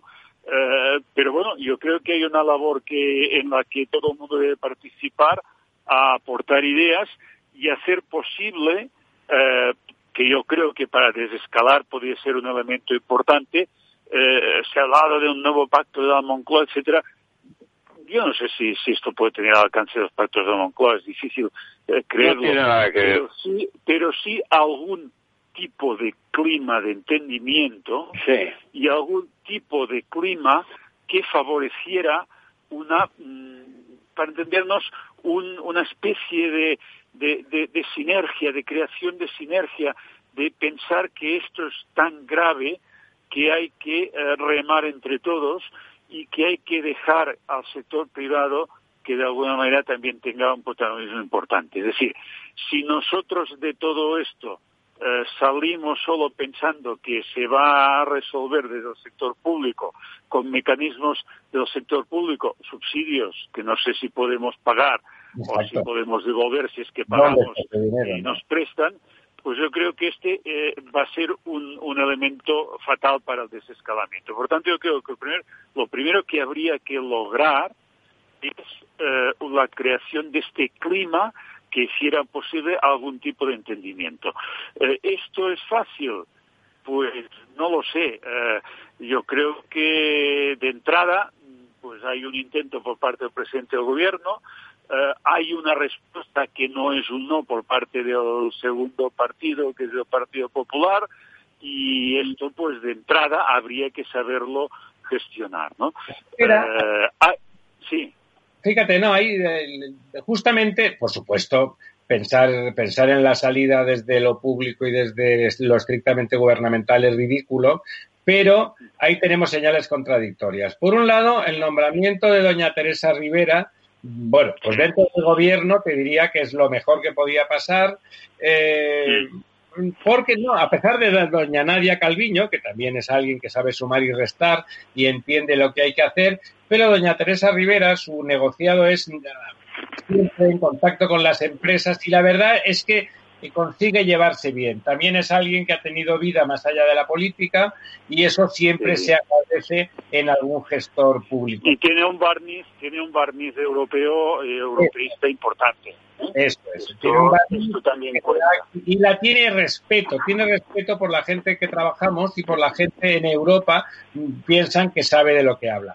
En el sentido contrario, ya no voy a hablar del vicepresidente, del vicepresidente que se dedica a hacer soflamas, pero la última, la última que es contradictorio con esto es, por ejemplo, un ejemplo, las grandes fábricas azulejeras en el entorno de Castellón, saben ustedes, no solamente Porcelanosa, que es la más famosa Sí. porque sus campañas publicitarias son extraordinarias, to- todas las, varias de las más importantes del mundo están allí, es un gran complejo industrial, son mm, industriales muy profesionales. El domingo tenían convocados muchos de ellos a sus trabajadores en vista de que se iba a poder abrir el martes, porque allí, al igual que en Cataluña, el lunes de Pascua es fiesta.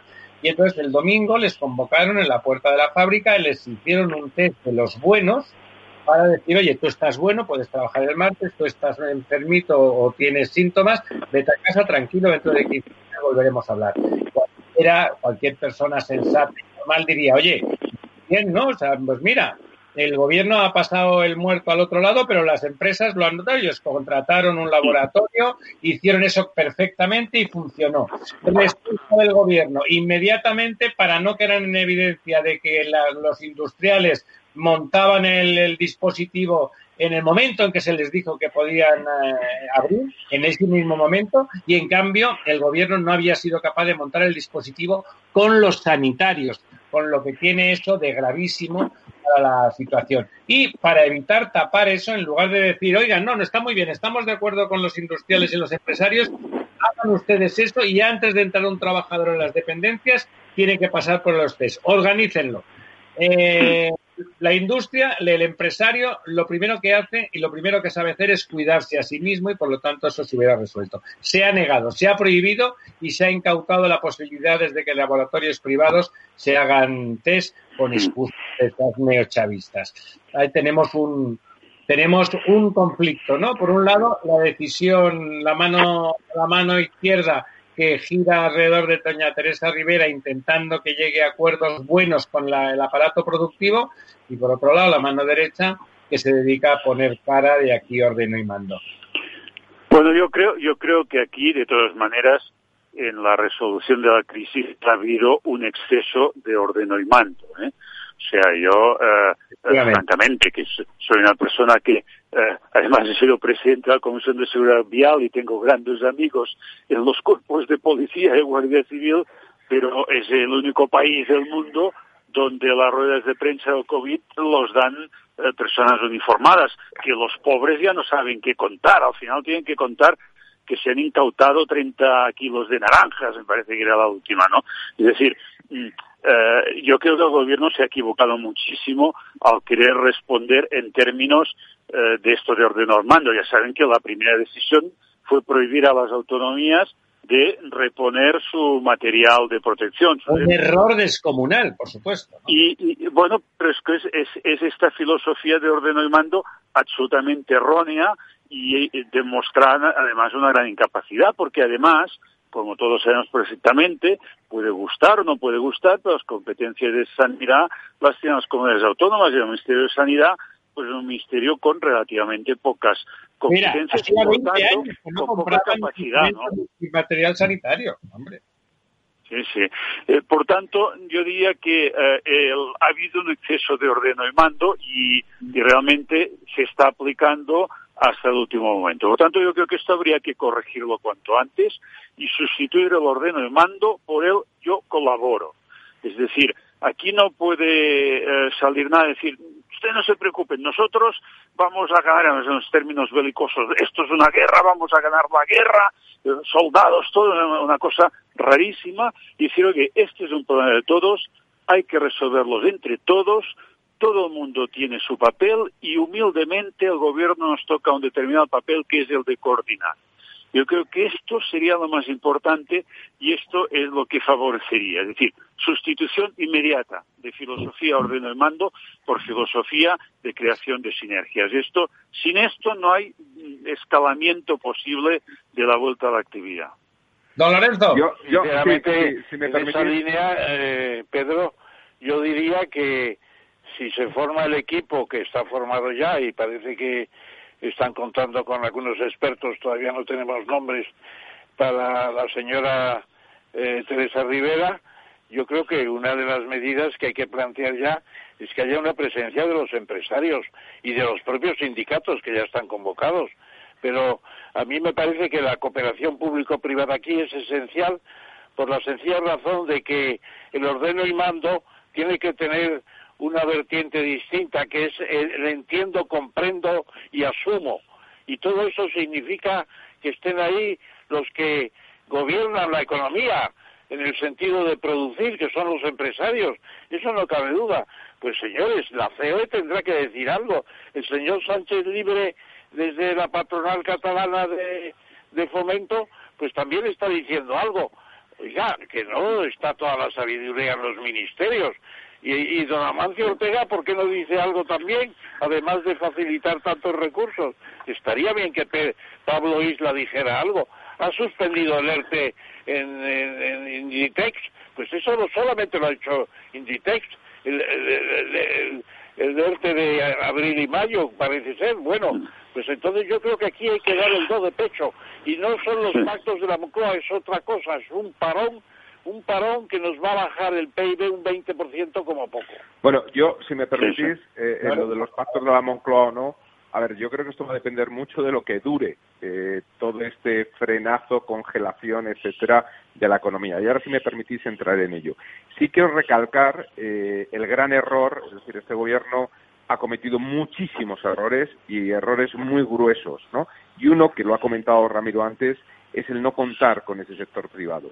Eh, comentabais ahora el tema de, Amancio Ortega. Amancio Ortega ha, echado para atrás el ERTE del mes de abril simplemente porque ha comunicado, además con toda transparencia, señores, tenemos caja para cubrir 66 días.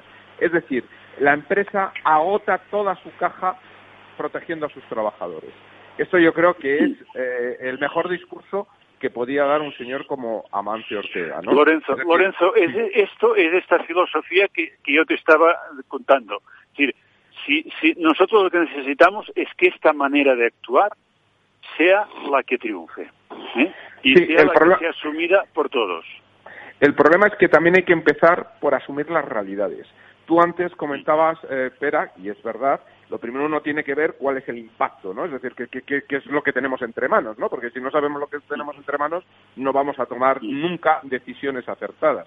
También tendríamos que empezar a dar un paso, y esto no solamente es una cuestión de España, de que en el tratamiento de esta pandemia Occidente está fracasando. Es decir, Mm. estamos viendo como en Oriente, bueno, lo de China puede estar encubierto, no se sabe muy bien la información, pero el caso es que a día de hoy tienen unos poquitos casos nuevos que surgen y son importados. No tienen, digamos, y, aunque ya están temiendo y preparándose para un brote. Japón, eh, Singapur, Taiwán, es decir, eh, Oriente ha controlado la pandemia. Eh, en, en- en Europa eh, o Estados Unidos, es decir, lo que llamamos Occidente, esto eh, hemos fracasado. Hemos fracasado Sí, señor, y además sí. hay países como Inglaterra o como Estados Unidos que está por ver hasta dónde pueden llegar. Hoy Francia comunicaba que tenía ya 17.000 muertos. Está a punto de sobrepasarnos. Nosotros, que éramos el país con más muertes, estamos viendo cómo nos van a pasar por la izquierda. Mm, Países como Francia, países como Inglaterra. Bueno, Estados Unidos es otra escala, obviamente, no, no, es, no es tan comparable, ¿no? Entonces, yo creo que ese es el primer punto. El segundo es ver que esto, tal y como estamos, este confinamiento, esta congelación de la economía, eh, es insostenible. Es decir, eh, podemos llegar a una situación eh, que el remedio sea peor que la enfermedad. Esto no, no, no, puede, no puede seguir. Y además no puede seguir eh, por mucho tiempo. Pues habrá que intentar de aprender eh, qué está ocurriendo, esta especie de confinamiento individual que los orientales llevan haciendo desde el primer día a través de máscaras todo el mundo y que aquí hasta el sábado pasado que ya por primera vez el ministro Illa empieza a recomendar que se usen máscaras, se estaba diciendo que eso no vale para nada. Pero por Dios, ¿cómo que no vale para nada? Si llevan desde el mes de enero Ah, pero un, señor de intelectuales. Ah, un montón de intelectuales chinos escribiendo en diarios europeos que por favor, que es clave, se llama confinamiento individual, que es que uno va por la calle y está confinado simplemente porque no puede emitir a los demás. Está, es decir, yo creo que hay elementos en los cuales este descala, eh, el- el- el- la, la vuelta al trabajo, la vuelta a la reincorporación, primero, tiene que ser mucho más rápida de lo que se está planteando aquí. Incluso yo creo que en ese sentido se está equivocando también Italia. Hemos visto hoy como Dinamarca ya empieza a abrir los colegios desde hoy, Sí, eh, sí, sí, sí. eh, lo cual a mí me parece un tanto peligroso, no sería lo primero que abriría, pero también es verdad es que en una en una economía como la danesa, donde trabajan los dos miembros de la familia, si no los llevas a los niños al colegio, ¿qué haces con un niño de cuatro años? No le puedes dejar solo en casa, ¿no? A lo mejor se pueden plantear ideas de en las familias, eh, eh, digamos, la- el desconfinamiento parcial, eh, un miembro de la familia que se reincorpore a través de eh, esquemas de eh, protección individual. Eh, lo que ocurre es que, bueno, eh, yo llevo, estoy apuntado en seis farmacias para ver si me dan máscaras. Y aquí, como el Estado ha confinado todo el material posible, pues no tenemos ningún tipo de acceso. No podemos hacernos ni una prueba para saber si hemos tenido o no, si hemos sido uno de estos eh, asintomáticos y hemos tenido eh, y, y- y saber si tenemos eh, anticuerpos. Eh, desde ayer martes está prohibido ya, ya, ya no puedo ir. O sea, yo ya no tengo esa posibilidad. Entonces, bueno, pues esto es, es un poco los elementos que yo creo que se está remando en contracorriente, ¿no? Es, es decir, que, que realmente estamos metidos en, en, en, en un factor en el que el gobierno va completamente a la deriva y no sabe muy bien a dónde va a ir. Y desde luego lo de los pactos de la Moncloa, eh, un equivalente, obviamente eh, con otras connotaciones, sin tanto peso político, porque yo creo que aquí todo el mundo re- eh, estamos metidos en el mismo barco, eh, eh, eh, se, se van a tener que hacer, pero porque este gobierno con su ineptitud va a acabar llevando esto a una situación de extremo en lo que o hay un pacto de este tipo o de esta no sabemos. A mí me consta, a mí me consta antes hablabais de, de la COE y de fomento del trabajo de, en Cataluña. A mí me consta que se está preparando, eh, está ultimando un documento precisamente con medidas eh, para este desescalamiento, ¿no? Y por tanto consta que hay eh, personas muy solventes trabajando en, en la redacción de, de este documento, ¿no?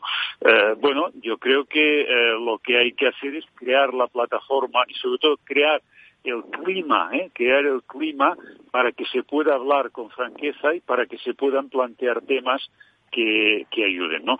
Y desde luego, eh, yo creo que desde el punto de vista eh, digamos, de, la protección, están cambiando las cosas. Eh, tú lo has dicho, Lorenzo, eh, parece que el tema de las máscaras ya es una polémica acabada, que queda claro que el uso de la máscara pues es el elemento principal de protección y que todos debemos tener y usar nuestras máscaras. ¿no? Por tanto, hay elementos que van. En este, en este punto, si me permites, yo introduciría una nota que viene hoy en la prensa y a la que seguramente no se ha dado la importancia que tiene.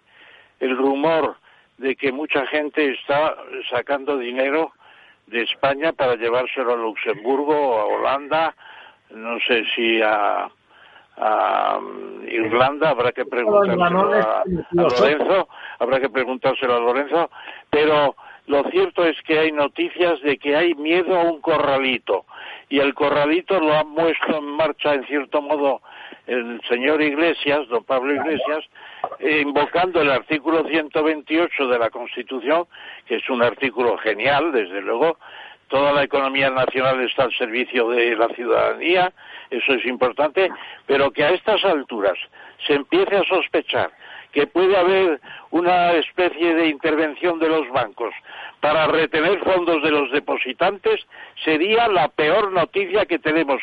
Es un virus eh, tremendo, un virus económico tremendo. Don Ramón, si intervienen las mascarillas, intervienen los test, intervienen los laboratorios. ¿Cómo no van a intervenir los bancos?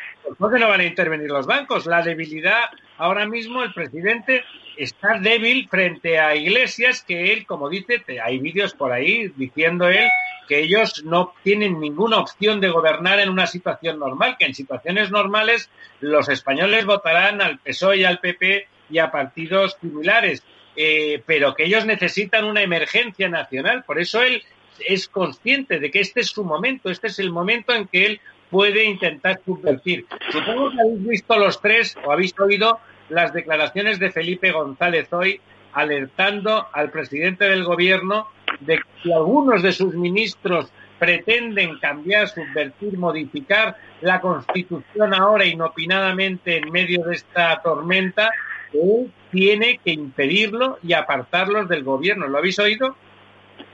Sí, perfectamente. Pero, perfectamente. Lo que pasa también lo pide Nacho Camuñas en la tercera de ABC. Bueno, pero, claro, pero claro, es que es que cómo se van a separar ahora, van a perder el idilio en el momento de éxtasis. ¿Qué puede pasar?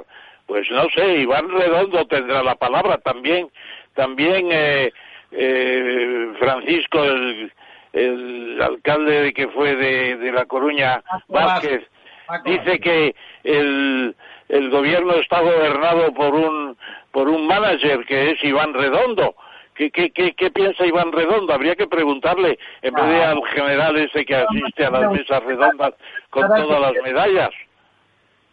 Don Pera. Sí.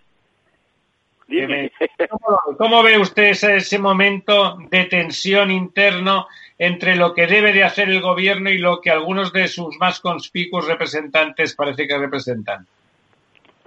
Bueno, yo, creo que eh, en estos momentos eh, y vuelvo a, lo que hemos hablado antes, al nombramiento de Teresa Rivera, un poco como la, que debe eh, eh, promover todos estos acuerdos. Un buen nombramiento. Yo creo que, mm, de alguna manera el presidente pues intenta hacer valer su posición de presidente, que, entre otras cosas, siempre decimos que el gobierno es un órgano coral, ¿eh? y como toda coral, pues eh, tiene que, hay que mirar la batuta. Hay que mirar la batuta. Yo creo que eh, es importante hacer esto.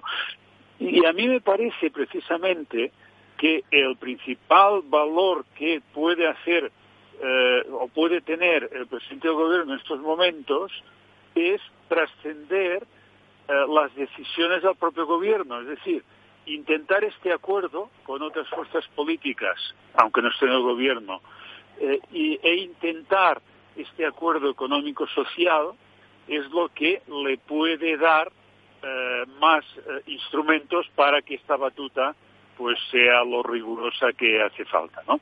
Tanto yo diría que esta filosofía de colaboración, de participación, pues me parece que es eh, algo que en lo cual el gobierno también y el Partido Socialista por su propio interés pues debería debería creer eh, muchísimo más y debería apostar eh, como me parece que en algunos casos repito de Teresa Rivero pues está haciendo. Don Ramón. Pues yo creo que la cosa está pues muy verde muy verde porque claro las teorías están muy bien y todos somos teóricos y la mejor práctica es una buena teoría, estamos de acuerdo en eso. Pero estos son temas no para pensar en el verano, es que es que pasado mañana se empieza a desescalar. ¿Y qué vamos a hacer? Y no tenemos ni idea de lo que se quiere hacer. Es que no tenemos ni idea. Están funcionando mal los ERTES, no llega el dinero a la gente. La gente está viviendo de los pocos días de trabajo que hubo en marzo y no ha llegado ni marzo ni, ni abril y piensan que en mayo podría empezar a llegar. Hay 400.000 expedientes en las 17 comunidades autónomas y no dan abasto, ni está previsto el dinero de dónde va a venir. ¿Se está emitiendo deuda pública en cantidad suficiente? No lo sabemos, pero yo no lo veo que se esté emitiendo.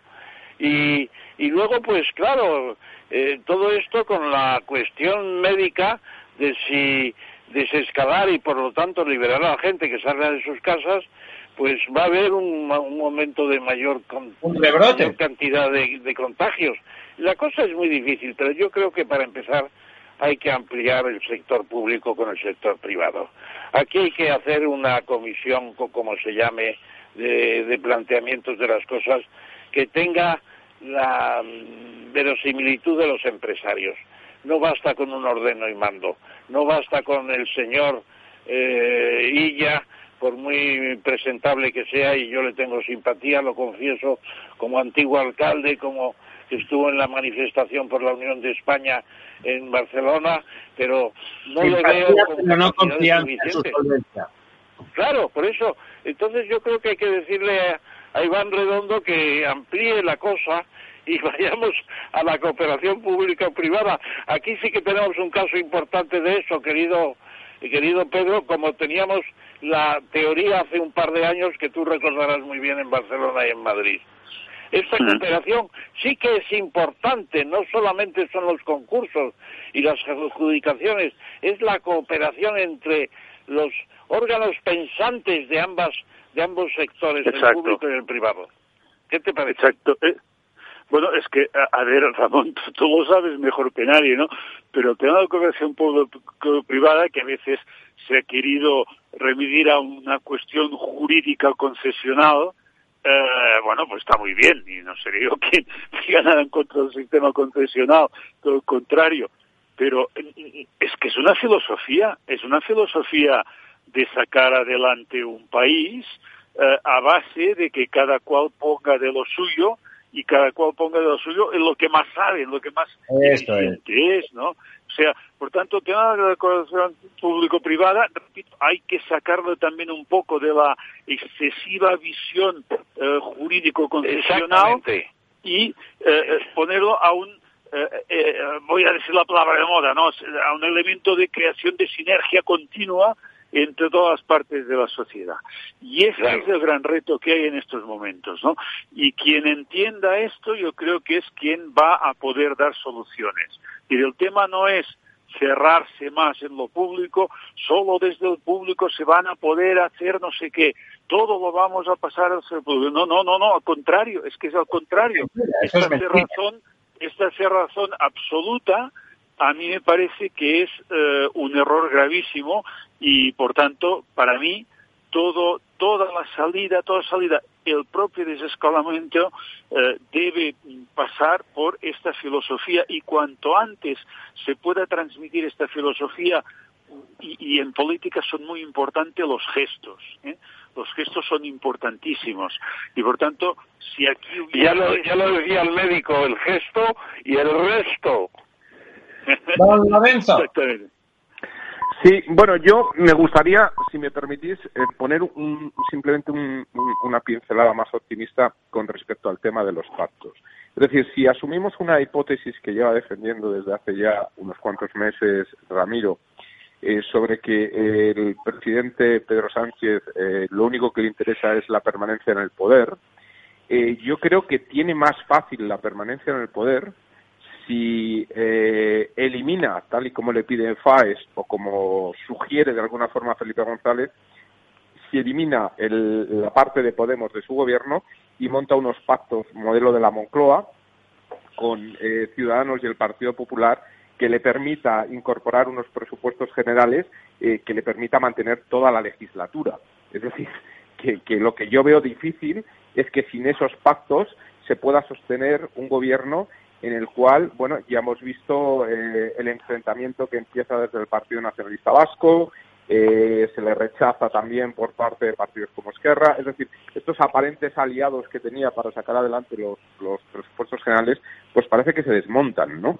Y esto, oye, pues... oye, Lorenzo, yo a tu teoría le pondría una expresión debajo para ver cómo reacciona. Síndrome de Estocolmo. Este gobierno de coalición son dos partes y una está secuestrada por la otra. Y romper eso es muy difícil porque en el síndrome de Estocolmo el secuestrado se queda embobado con el secuestrador y hace lo que le dice el secuestrador.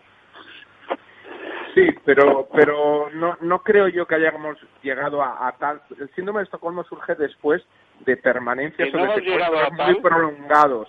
No, no, no lo tengo yo tan claro. Eh, no tengo yo tan claro si puede más el síndrome de Estocolmo que la propia ambición personal de poder eh, que pueda tener el presidente. No tengo yo. Yo ahí habría que, que luchar entre esos dos eh, elementos eh, eh, psicológicos, ¿no? ¿no? No lo tengo yo tan claro. Yo, sinceramente, mm, creo que hay la posibilidad de una, de una cierta esperanza, ¿no?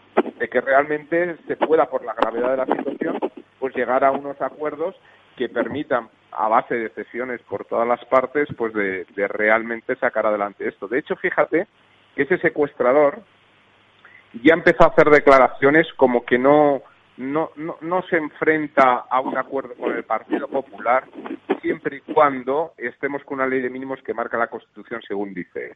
Ahora se ha vuelto constitucionalista. Es decir, que ya no descarta eh, llegar a un entente con el Partido Popular. A lo mejor es que no lo ve tan claro el secuestrador que el síndrome de Estocolmo haya empezado a hacer efecto. Bueno, hay, hay síndrome. Yo estoy de acuerdo con Ramón en que hay un efecto que consiste en la gente débil necesita el calor de, saber que está del lado correcto, ¿no? Eh, y, ahí es el, síndrome de Estocolmo no es más que eso. El secuestrador convence al secuestrado de que en realidad eh, él ha sido secuestrado porque es necesario para la justicia social ese secuestro, ¿no? Y entonces querer estar del lado de la superioridad moral que en realidad siempre es una inferioridad ética descomunal, ¿no? Eh, y que es a lo que apelaba hoy Felipe González. Eh, espera, antes de, antes de, despedirnos y de invitarte, por supuesto, a que estés con nosotros siempre que, quieras y te volveremos a llamar. En Cataluña hay una, alguna especificidad por el tipo de estructura del aparato productivo, por la propia estructura singular de la administración actual volcada en temas mm, en general distintos de los productivos, quizás no con, no, quizás no con las mejores cabezas pensantes ahora mismo en su gobierno. ¿Hay alguna especificidad de esa vuelta a la realidad productiva? Yo no veo en estos momentos, no tengo ningún elemento para, para pensarlo, ¿no? Eh, a ver, quizás el propio nombramiento de Teresa Rivero esto ya marca un tipo de economía, Green New Deal, eh, etcétera, ¿no? Eh, a lo mejor esto es puede ser un elemento, ¿no? Pero de todas maneras, aquí hay que darse cuenta, todas las cifras de hoy del artículo de don Ramón, que aquí una parte importantísima de las personas que están sin actividad, pues lo son de todo lo que puede llamar el sector turístico y, y aledaños, ¿eh? Que además de aquí poco o ya estos días tenían que haber empezado la temporada alta en muchas partes de, del territorio, ¿no? Y, y, por tanto, eh, bueno, o, ponemos en marcha de alguna manera todo este sistema que empieza por el bar de la esquina, por decirlo de manera muy muy clara eh, y por la terracita de, abajo donde a lo mejor podemos estar sentados tranquilamente en la mesa separados pues el metro con nuestra con nuestra mascarilla y esto forma parte también de este desescalamiento, ¿no? Por tanto, yo diría que más de eh, más allá de, de, hay que leer la economía que tenemos y, la economía que tenemos es la que hay y por tanto todo aquello que nos ayudara a que este sector que a lo mejor hay que animar internamente este año eh, turístico y aledaños pues eh, para mí sería un, una prioridad. Eh, una prioridad, pero tú habrás leído en la prensa de fuentes oficiales del gobierno la posibilidad de que se impida la entrada de turistas a partir del mes de julio, porque podrían traer contagios.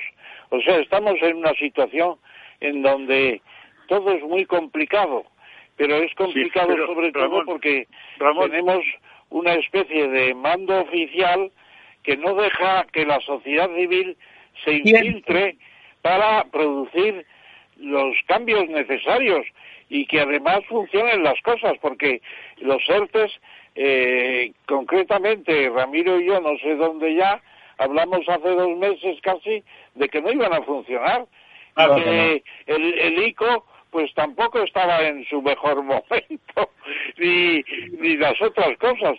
¿Y qué pasa? Pues que hay un Estado que parece que puede dominarlo todo y es un Estado bastante débil, bastante incapacitado, con poca imaginación por lo que vemos hasta ahora. Sí, pero por ejemplo, por ejemplo, el desescalamiento en el sector turístico hay que estar, habría que estar trabajándolo. ¿Cuándo se puede empezar a hacer turismo interior? Número ¿Y cómo? Eh, y, entre nosotros el turismo interior es una parte importantísimo. Sino que espera, ¿Eh? incidiendo un poco en lo que tú dices, que es verdad que el turismo es un 15% del PIB y que efectivamente se puede reactivar el, turismo interior. Turismo que forma... y aledaños, ¿eh? Porque, por ejemplo, hay un tema que no es que no computan turismo, que es, por ejemplo, festivales de verano, cultura, música, etcétera, que esto es un porcentaje también notable. Sin turismo esto no funciona. En esa dirección, Pera, yo he visto una noticia en Italia que están ya diseñando unas mamparas para las playas para recuperar el turismo interior con pues separaciones, toda la playa, digamos, cuarteada, en, pequeñas mamparas de metraquilato, para tener eh, aislamiento. Bueno, bueno, bueno, bueno, bueno, oye, eh, a lo mejor esto es una idea de bombero, digámoslo así, pero hay que poner sobre la mesa ideas. Bueno, que eh, eh, el desescalamiento significa dar soluciones a cada problema. Y los problemas solo lo saben las personas de cada sector. Eso es. Y, esto es lo que hay que ponerse a trabajar. Es que, pero, pero a mí lo que me extraña es que no, no haya ya la comisión de desescalamiento en el turismo, la comisión de escalamiento en la cultura, la comisión de escalamiento en la industria tal. Esto es lo que habría que estar haciendo. Con mucha gente muy diversa y del sector, sí señor. Efectivamente, el sector, la economía somos todos. Si hay algo que somos todos, antes que otra cosa, es la economía. Y por lo tanto, en cada sector no hay nadie que sepa más que esos que se dedican al sector. Y todas estas voluntades, todas estas voluntades proféticas no funcionan. Eh, Pera, eh, oye, un placer, muchas gracias por estar con nosotros. Te volveremos a invitar, eh, como ya hemos visto, ahora hasta nosotros, que normalmente estamos en el estudio, estamos haciéndolo vía o Skype o, por teléfono y por lo tanto eh, estás ahí como con, como con uno más, o sea que te vamos a invitar con más frecuencia. Bueno, espero un abrazo. medidas, espero y que medidas que lo paséis bien en el lot, ¿eh? en el lot ahora que estará brotando el hielo. Está fantástico toda, está de un verde fantástico. Y además, como está lloviendo casi cada día, pues la cosa está muy, muy, muy bonita. Un fuerte abrazo. Un abrazo a todos. Nos vemos en dos minutos con el profesor Tamames y nuestro quid pro quo. La verdad desnuda, con Ramiro Aurín.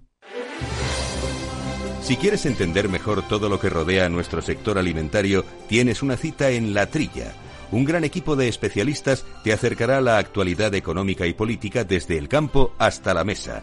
Conocerás sus principales innovaciones sin olvidar las producciones más tradicionales. Los sábados de 8 a 9 de la mañana con Juan Quintana, la trilla de Capital Radio.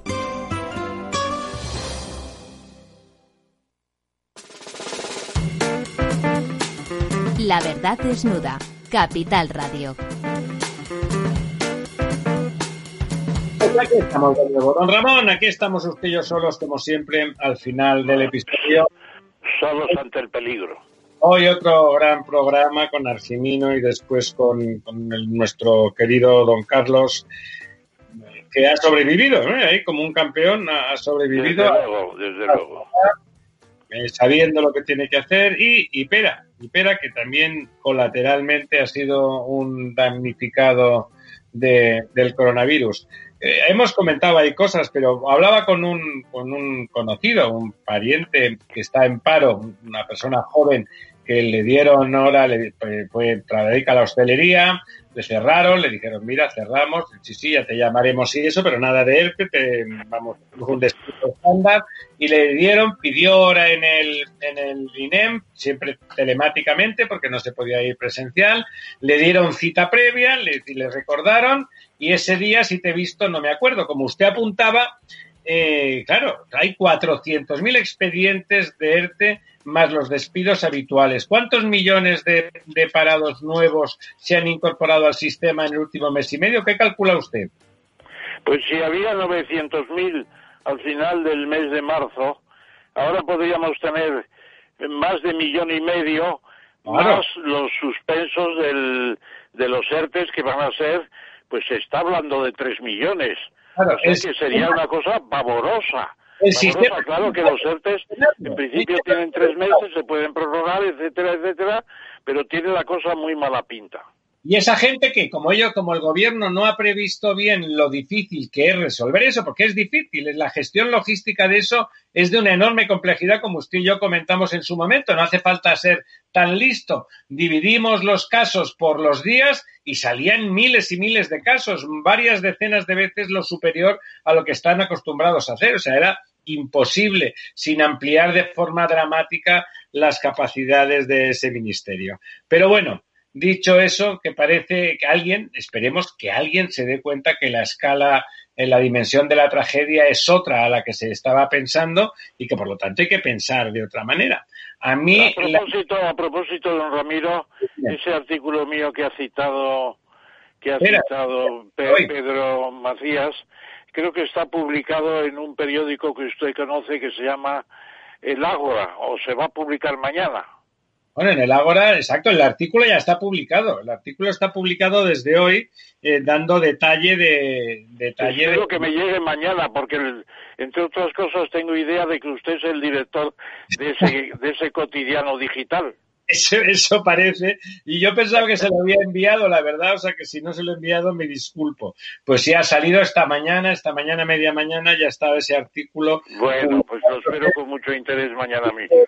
Aunque ya usted, como lo ha escrito, ya se lo sabe, ya se lo sabe. Ya Ya hemos recibido algún feedback diciendo, bueno, pues nada, el interés. De hecho, están saliendo, todo el mundo está poniendo cara de, de desastre diciendo que el 8%, que si el 10%, don Ramón ya nos hizo también un artículo para el Ágora donde apuntaba que tranquilamente podía superar el 11% la debacle. Y de hecho usted cree todavía, cree a pesar de que el FMI dice el Fondo Monetario Internacional apunta que solo, entre comillas, va a ser el 8%, ¿usted sigue creyendo Eh, yo, yo creo que podemos llegar mucho más arriba del 11% que decía yo.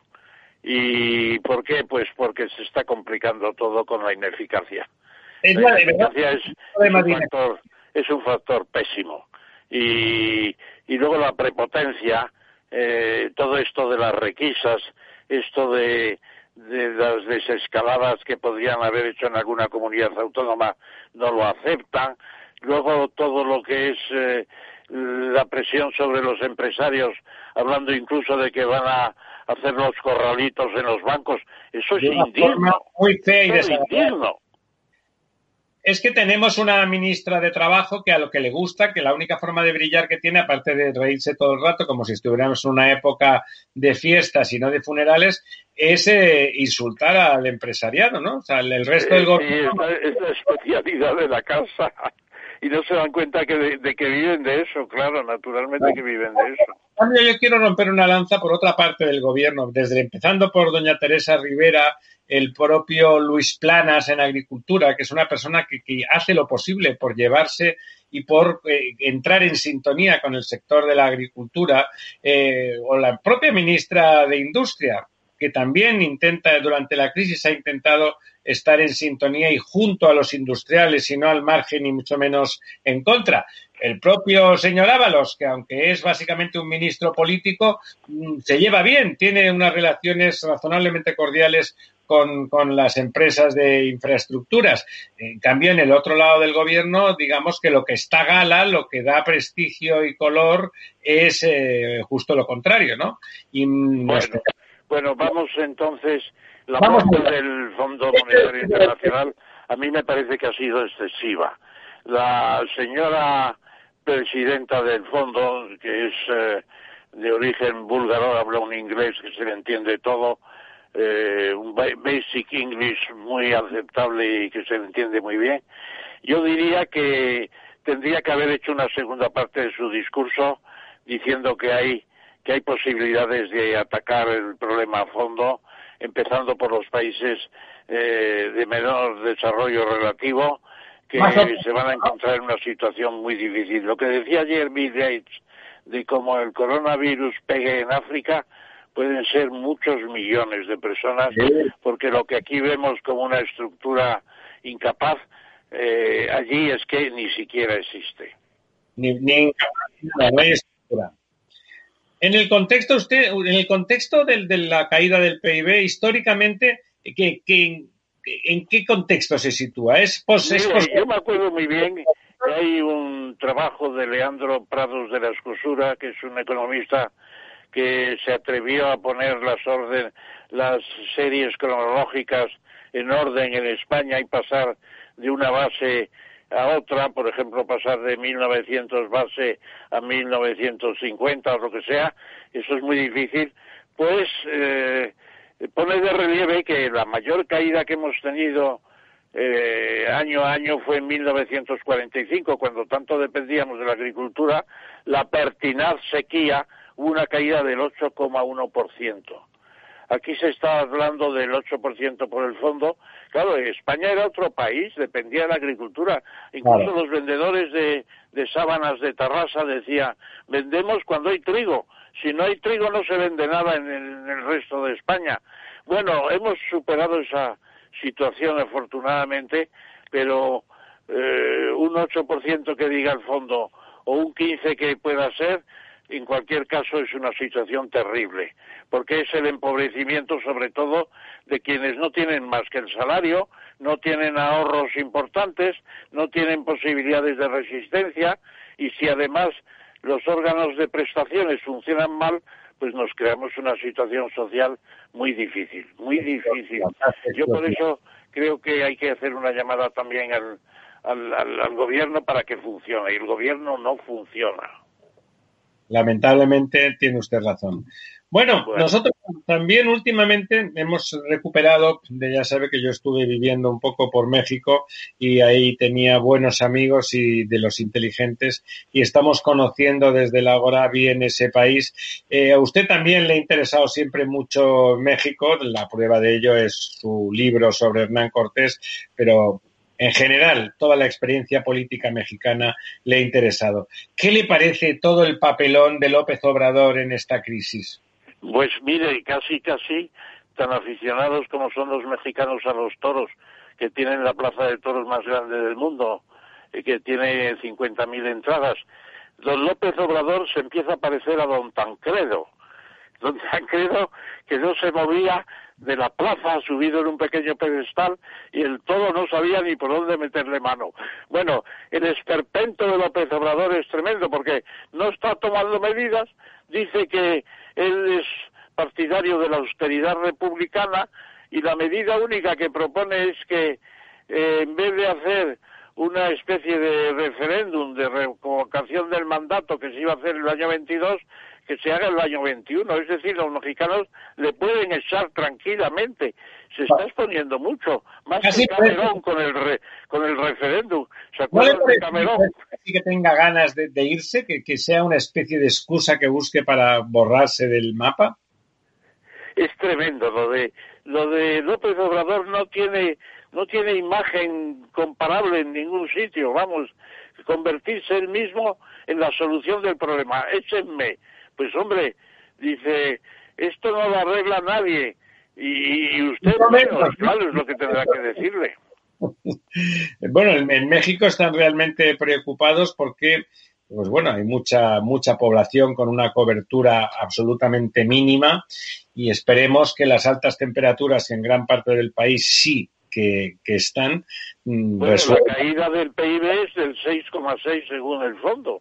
No, claro, además, un además como España tiene reservas, tiene el Banco Central Europeo, tiene el, el MAVE, tiene tiene el enganche europeo. México no tiene nada, salvo Estados Unidos, que naturalmente también en algún momento dado hay que reconocer que Estados Unidos, por proteger sus intereses, ha protegido la economía mexicana. en el 82, cuando la suspensión, la moratoria mexicana de la deuda, Estados Unidos de la noche a la mañana proporcionó 26 mil millones de dólares. Era, era otra, presidencia, distinta. No, no esta presidencia. Y además la caída del precio del petróleo está abundando en eso, pero de una forma dramática, ¿no? absolutamente, absolutamente dramática. Y a pesar de todo eso, eh, siguen regalando gasolinas a Venezuela, porque eh, Venezuela nunca produjo suficiente cantidad de gasolinas para autoabastecerse. ¿A usted le preocupa de verdad eso de que, de que la gente esté pensando a la vista de las soflamas y los discursines chavistas del señor Iglesias lo de llevarse el dinero a, Luxemburgo o a cualquier otro lugar seguro? A mí me preocupa sobre todo por lo que da de imagen de un gobierno. Que un gobierno cite el artículo 128, que paradójicamente fue una idea de Fraga. Yo estaba el día en que lo presentó, con gran éxito, por cierto, donde la economía se pone al servicio de la ciudadanía pero eso significa para otros que es apropiarse de los depósitos haciendo unos corralitos muy bajos. ¿Para qué? Para administrar todo lo que quieren, porque ya incluso tienen cogida la cartera de la gente. Les está intentando coger la cartera a la gente. Bueno, es que lamentablemente no es el gobierno, sino es una parte de ese gobierno. Una parte del gobierno, sí, el síndrome de que libre, ¿no? Que parece que está al margen. El, gobierno es un órgano colegiado necesariamente, pero el señor Iglesias y los suyos parece que van como en otra dirección. Yo, antes hice el diagnóstico del síndrome de Estocolmo. Sí, no, no, no, eh, hay una parte secuestrada no está, no está mal hecho ese diagnóstico, sí que creo que emocionalmente, estéticamente, ha conseguido contaminarles y hacerle creer, por lo menos al presidente, que, si no está con él, eh, está contra la izquierda y contra el pensamiento de izquierda. Claro, Bueno, me iba, me iba a saltar porque lo hemos comentado, pero, pero es interesante. El Colao, Colao, es que es el ejecutivo este que hemos comentado antes con don Pedro Macías, el, Ejecutivo italiano de primera división, un hombre con mucha experiencia en la gestión, que es al que el gobierno italiano de Conte Conte, por cierto, que se está comportando con gran sentido común en la gestión de toda esta crisis, eh, que, bueno, pero le han, para que arranque la economía de nuevo, justamente, no lo contrario que aquí, porque, insisto, la señora Rivera, para mí es el mejor elemento del, del gobierno para intentar la desescalada, es muy dirigista también, ¿eh, doña Teresa? ¿eh? Siempre, que, siempre que cuente con los, eh, siempre que cuente con las empresas, por supuesto. Pero aquí ni se nos ha pasado por la cabeza contratar a un super ejecutivo para ponerlo al menos al lado del gobierno a, arrancar la. Bueno, por lo menos, por lo menos a mí me parece que la COE designando a, a Fátima Báñez y a Marcos Peña, que son dos personas inteligentes de gobiernos anteriores o del, o del Consejo eh, Económico y Social, eso es una buena cosa para empezar. Lo que hace falta es que eh, la COE no tenga ahí una especie de, de cuartito para, para invocar a los espíritus, sino una expresión grande para que para que se haga la cooperación pública privada en la política de verdad.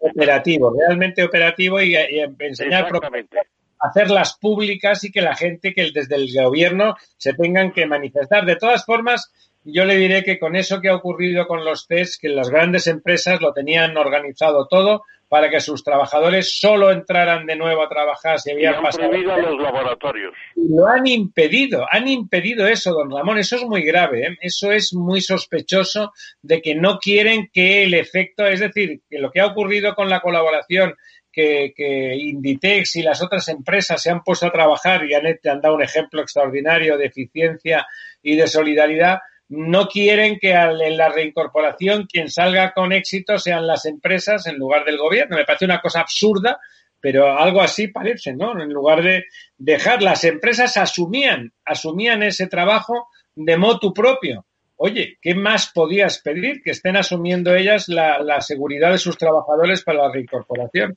O sea que, lamentablemente, no sé si, si las perspectivas de ese entendimiento son, son buenas. En cambio, hay otro empresario, un empresario que ya hace cinco años avisó de que lo siguiente que nos pasaría sería un coronavirus, que fue el señor Bill Gates.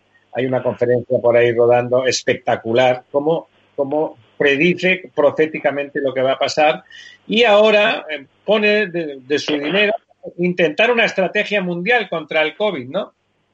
Es tremendo, lo de Bill Gates no para, Bill Gates no para.